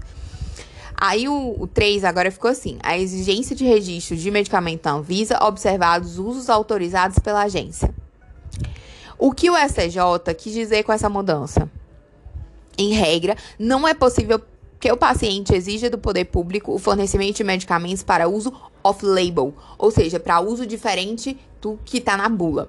Excepcionalmente, será possível que o paciente exija esse medicamento caso seja determinado o uso fora da bula tenha sido autorizado pela Anvisa. A Anvisa pode autorizar o uso off-label, depois que eles verificam que realmente funciona, que tem uma certa, um nível de segurança para o uso off-label. A tese fixada ficou, portanto, com essa nova redação. A concessão dos medicamentos não incorporados em atos normativos do SUS exige a presença cumulativa dos seguintes requisitos. Vou ler todos agora. A. Comprovação por meio de laudo médico fundamentado e circunstanciado expedido por médico que assiste o paciente da imprescindibilidade ou necessidade do medicamento, assim como da ineficácia para o tratamento da moléstia dos fármacos fornecidos pelo SUS. B. Incapacidade financeira de arcar com o custo do medicamento prescrito. E C. A exigência, a existência de registro do medicamento na Anvisa, observados os usos autorizados pela agência. Além disso, o STJ decidiu alterar a data de início da produção de efeitos da decisão. Ele modulou os efeitos do repetitivo de forma que os requisitos elencados eles sejam exigidos somente quanto aos processos distribuídos a partir da data da publicação do acordo, ou seja, 4 de 5 de 2018. Os três requisitos cumulativos estabelecidos no acórdão são aplicáveis a todos os processos distribuídos na primeira instância a partir de 4 de 5 de 2018. Quanto aos processos pendentes com distribuição anterior a 4 de 5 de 2018, é exigível apenas um requisito que se encontrava sedimentado na jurisprudência do STJ, a demonstração de imprescindibilidade do medicamento. E foi isso que foi decidido é, no recurso repetitivo, tema 106, informativo 633 um recurso, um, um julgado importante que foi divulgado já mais antiguinho, né? Mas ele é relacionado também a essa questão de medicamento. Ele é do informativo 941, é, sobre a sede, decidido sobre a sede da repercussão geral pelo plenário do STF no RE 6 milhões 577 é, não, é 657.718 de Minas Gerais, de relatoria do ministro, de origem do ministro Marco Aurélio, relatoria para a corda do ministro Barroso. Ele decidiu assim: o fornecimento pelo Poder Judiciário de medicamentos não registrados pela Anvisa. 1. Um, o Estado não pode ser obrigado a fornecer medicamentos experimentais. 2. A ausência de registro na Anvisa impede, como regra, o fornecimento de medicamento por decisão judicial. 3. É possível, excepcionalmente, a concessão de judicial de medicamentos sem registro da Anvisa. Em caso de mora irrazoável da Anvisa em apreciar o pedido, prazo superior ao da Lei 13.411 de 2016, quando preenchidos os três requisitos. A. A existência de pedido de registro do medicamento no Brasil, salvo nos casos de doença de medicamentos órfãos para doenças raras e ultra-raras, porque aí, né, gente, às vezes não tem interesse da farmacêutica de passar pela burocracia de registro aqui, que tem que comprovar toda a eficácia para poder registrar aqui. Então, às vezes não compensa financeiramente. B. A existência de registro do medicamento em renomadas agências de regulação no exterior, por exemplo, FDA dos Estados Unidos, CDC. É, e C. A inexistência de substituto terapêutico com registro no Brasil. 4. As ações que demandem fornecimento de medicamentos sem registro na Anvisa deverão necessariamente ser propostas em face da União. Agora vamos ler a decisão que ficou consignada no informativo 1044 pelo plenário do STJ, do STF, perdão, é, ADI 6490 do Piauí. Não se pode utilizar verbas do Fundeb para combater a pandemia de COVID-19. É vedada a utilização, ainda que em caráter excepcional, de recursos vinculados ao Fundeb para ações de combate à pandemia do novo coronavírus, Covid-19. Ainda que se reconheça a gravidade da pandemia de Covid-19 e seus impactos na economia e nas finanças públicas, nada justifica o emprego de verba constitucionalmente vinculada à manutenção e desenvolvimento do ensino básico para fins de que ela se destina. O STF determinou à União o restabelecimento dos leitos de UTI. Ah, informativo 1037, o plenário do STF decidiu que a União é, é, determinou à União o restabelecimento dos leitos de UTI destinados ao tratamento de Covid-19 que estavam custeados pelo Ministério da Saúde até dezembro de 2020 e que foram reduzidos nos meses de janeiro e fevereiro de 2021. A União deve prestar suporte técnico e apoio financeiro para a expansão da rede de UTIs nos estados durante o período de emergência sanitária. Informativo 717 do STJ. É possível obrigar o Estado a fornecer medicamento off-label? Em regra, não é possível que o paciente exija do poder público fornecimento de medicamento para uso off-label. Excepcionalmente, será possível que o paciente exija o medicamento caso esse determinado uso fora da bula off-label tenha sido autorizado pela Anvisa. O Estado não é obrigado a fornecer medicamento para utilização off-label, salvo autorização da Anvisa. Informativo 1034, plenário do STF decidiu na ADI 5779 do DF.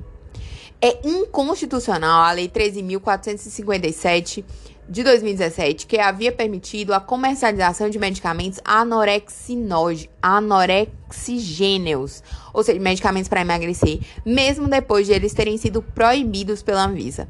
É incompatível com a Constituição Federal, ato normativo que, ao dispor sobre a comercialização de medicamentos anorexigêneos, dispense o respectivo registro sanitário e as demais ações de vigilância sanitária. Informativo 1032, plenário do STF, decidido sobre a, a repercussão geral, tema 1033. Se o hospital particular atender um paciente do SUS por força de decisão judicial, ele deverá ser ressarcido, com base não na tabela do SUS, que é muito pouco, o valor é baixo, nem como base nos valores de mercado, que aí são altos e às vezes difíceis de mensurar, é, variam muito. O ressarcimento ocorre com base na tabela da ANS, que é aplicada por analogia.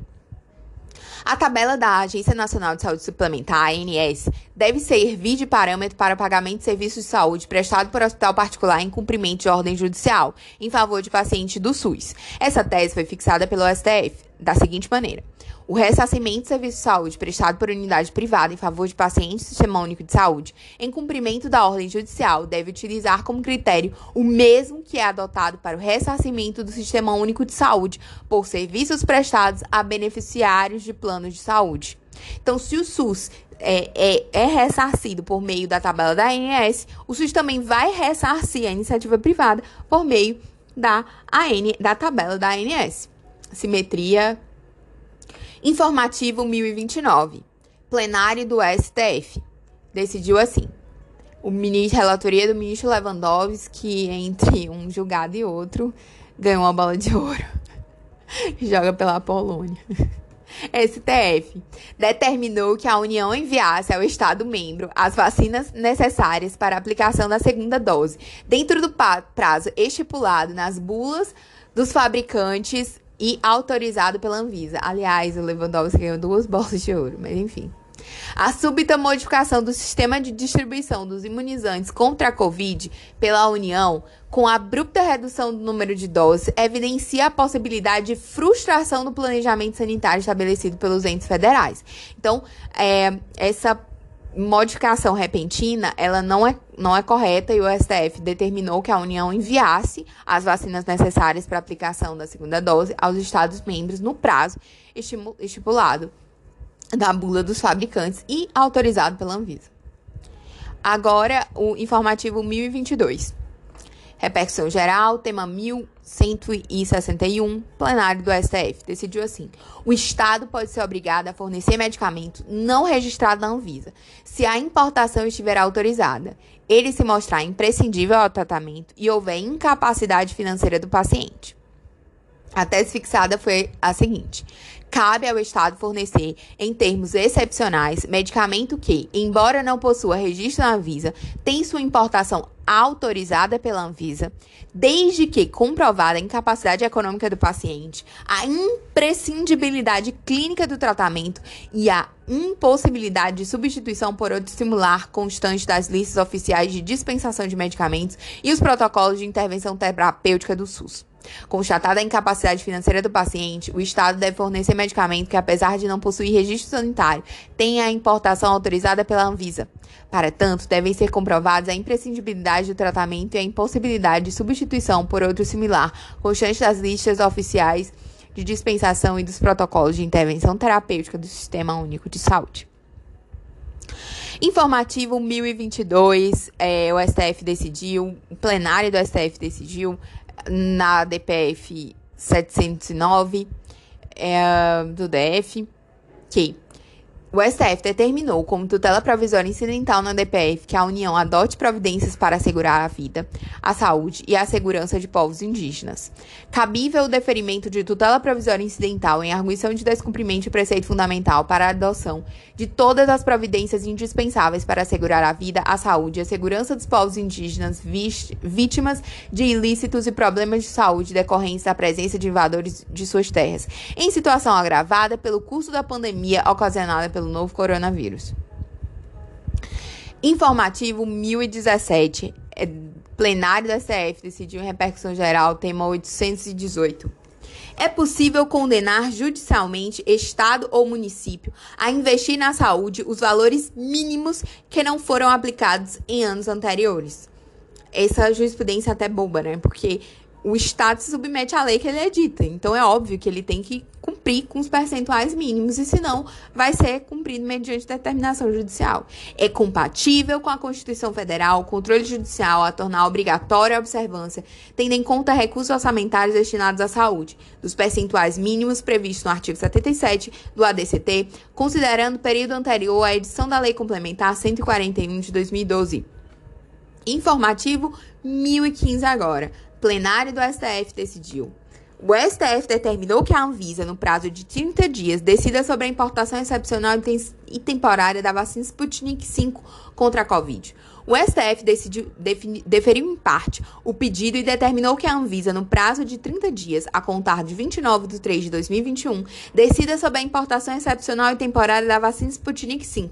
Fundamento legal para a decisão. Artigo 16, parágrafo 4 da Lei 14.124 de 2021. Informativo 1012. Plenário do STF decidiu na ADPF 811 estados e municípios. Estados e municípios. É, perdão, perdi aqui. Estados e municípios podem restringir temporariamente atividades religiosas coletivas presenciais a fim de evitar a proliferação do Covid-19. É compatível com a Constituição Federal a imposição de restrições à realização de cultos, missas e demais atividades religiosas presenciais de caráter co letivo como medida de contenção do avanço da pandemia de Covid-19. É uma medida temporária e é possível. Informativo mil informativo 1009 plenário do STF decidiu sobre as ADIs 6442 do DF, 60, é, 6450 do DF, 6525 do DF. Relatoria do ministro Alexandre de Moraes decidiu que é constitucional o artigo 8 da Lei Complementar 173 de 2020, editado no âmbito do Programa Federativo de Enfrentamento ao Coronavírus, SARS-CoV-2. Foi decidido em repercussão geral Perdão, eu errei o informativo. É informativo. É, é, não, é o informativo certo. O tema 1137 da repercussão geral. Com relação ao artigo 8 da Lei Complementar 173 de 2020, observa-se que o dispositivo estabeleceu diversas proibições temporárias direcionadas a todos os entes públicos, em sua maioria ligadas diretamente ao aumento das despesas de pessoal. Então, ele vedou esse aumento de despesa. Nesse sentido, a norma impugnada traz medidas de contenção de gastos com funcionalismo, destinadas a impedir novos dispêndios, congelando-se o crescimento vegetativo dos existentes, permitindo, assim, o direcionamento de esforços para políticas públicas de enfrentamento à calamidade pública decorrente da pandemia de Covid-19. Então, foi considerado constitucional. Já agora, sim, uh, as decisões nas ADIs, é, as providências as providências estabelecidas no artigo 7 e 8 da Lei 133, 173 de 2020 não versam sobre regime jurídico de servidores. Os dispositivos cuidam de normas do direito financeiro, cujo objetivo é permitir que os entes federados empreguem esforços orçamentários para enfrentamento da pandemia e impedir o aumento de despesas ao fim do mandato do gestor, pelo que se mostra compatível com o artigo 169 da Constituição. Nesses termos, não houve uma redução do valor da remuneração dos servidores públicos, uma vez que apenas proibiu-se temporariamente o aumento de despesas com pessoal para possibilitar que os entes federados enfrentem as crises decorrentes da pandemia de Covid-19, buscando sempre a manutenção do equilíbrio fiscal.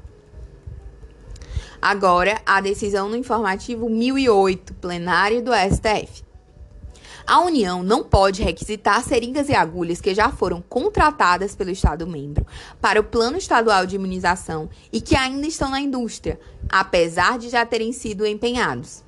É incabível a requisição administrativa pela União de bens, insumos contratados por unidade federativa e destinados à execução do plano local de imunização, cujos pagamentos já foram empenhados. A requisição administrativa não pode se voltar contra bens ou serviços de outro ente federado. Isso para que não haja indevida interferência na autonomia de um e do outro. Não é mesmo? Muito bom você pegar biqueira e o outro se prevenir, vai ficar sem o equipamento para imunização, porque a União Federal quer pegar. Informativo 1008 ainda na, no plenário do STF, decidindo sobre a ADI 6625, a medida cautelar. O STF estendeu a vigência das medidas de combate à pandemia da Covid-2019, elencadas na Lei 13.979 de 2020 e que estavam previstas para terminar em 31 de 12 de 2020. Ele estendeu para 2021. A prudência, amparada nos princípios da prevenção e da precaução, aconselha que continuem em vigor as medidas excepcionais previstas no artigo 3, 3 a 3J da Lei 13.979 de 2020, dada a continuidade da situação de emergência na área de saúde pública. É agora a decisão no informativo 1003. Informativo 1003 poder público pode determinar vacinação compulsória contra a Covid-19, o que é diferente da vacinação forçada. Eu já até comentei um pouco esse julgado, falando em relação a um outro julgado que estava próximo. O que, é que aconteceu? O STF julgou parcialmente procedente a ADI para conferir interpretação conforme a Constituição ao artigo 3 inciso 3, a linha D da Lei 13.979 de 2020. Ao fazer isso, o STF diz que o poder público pode determinar aos cidadãos que se submetam compulsoriamente à vacinação contra a Covid-19, prevista na Lei 13.979 de 2020. O Estado pode impor aos cidadãos que recusem a vacinação as medidas restritivas previstas em lei. Multa, impedimento de frequentar determinados lugares, impedimento de fazer matrícula em escola, mas não pode fazer a imunização à força. Também ficou determinado que os Estados-membros, o Distrito Federal e os municípios têm autonomia para realizar campanhas locais de vacinação. A tese fixada foi a seguinte: a.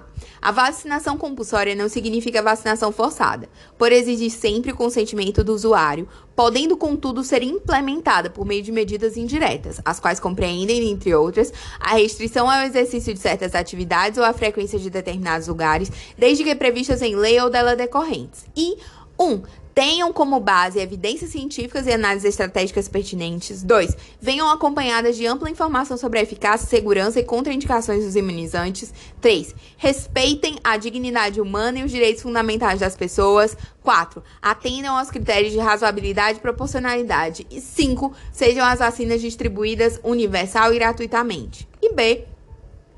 Tais medidas, com as limitações ainda expostas, podem ser implementadas tanto pela União como pelos estados, Distrito Federal e municípios, respeitadas as respectivas esferas de competência. É, agora, informativo 1003 é, ele fala que é legítima a recusa dos pais à vacinação compulsória de é ilegítima a recusa dos pais à vacinação compulsória do filho menor por motivo de convicção filosófica. É constitucional a obrigatoriedade da vacinação por meio de vacina que, registrada em órgão de vigilância sanitária, 1. Um, tenha sido incluída no Programa Nacional de Imunização ou 2. tenha sido de sua aplicação obrigatória determinada em lei ou três, seja objeto de determinação da União, Estado, DF ou município, com base em consenso médico-científico. Em tais casos, não se caracteriza violação à liberdade de consciência e convicção religiosa dos pais ou responsáveis, nem tampouco ao poder familiar.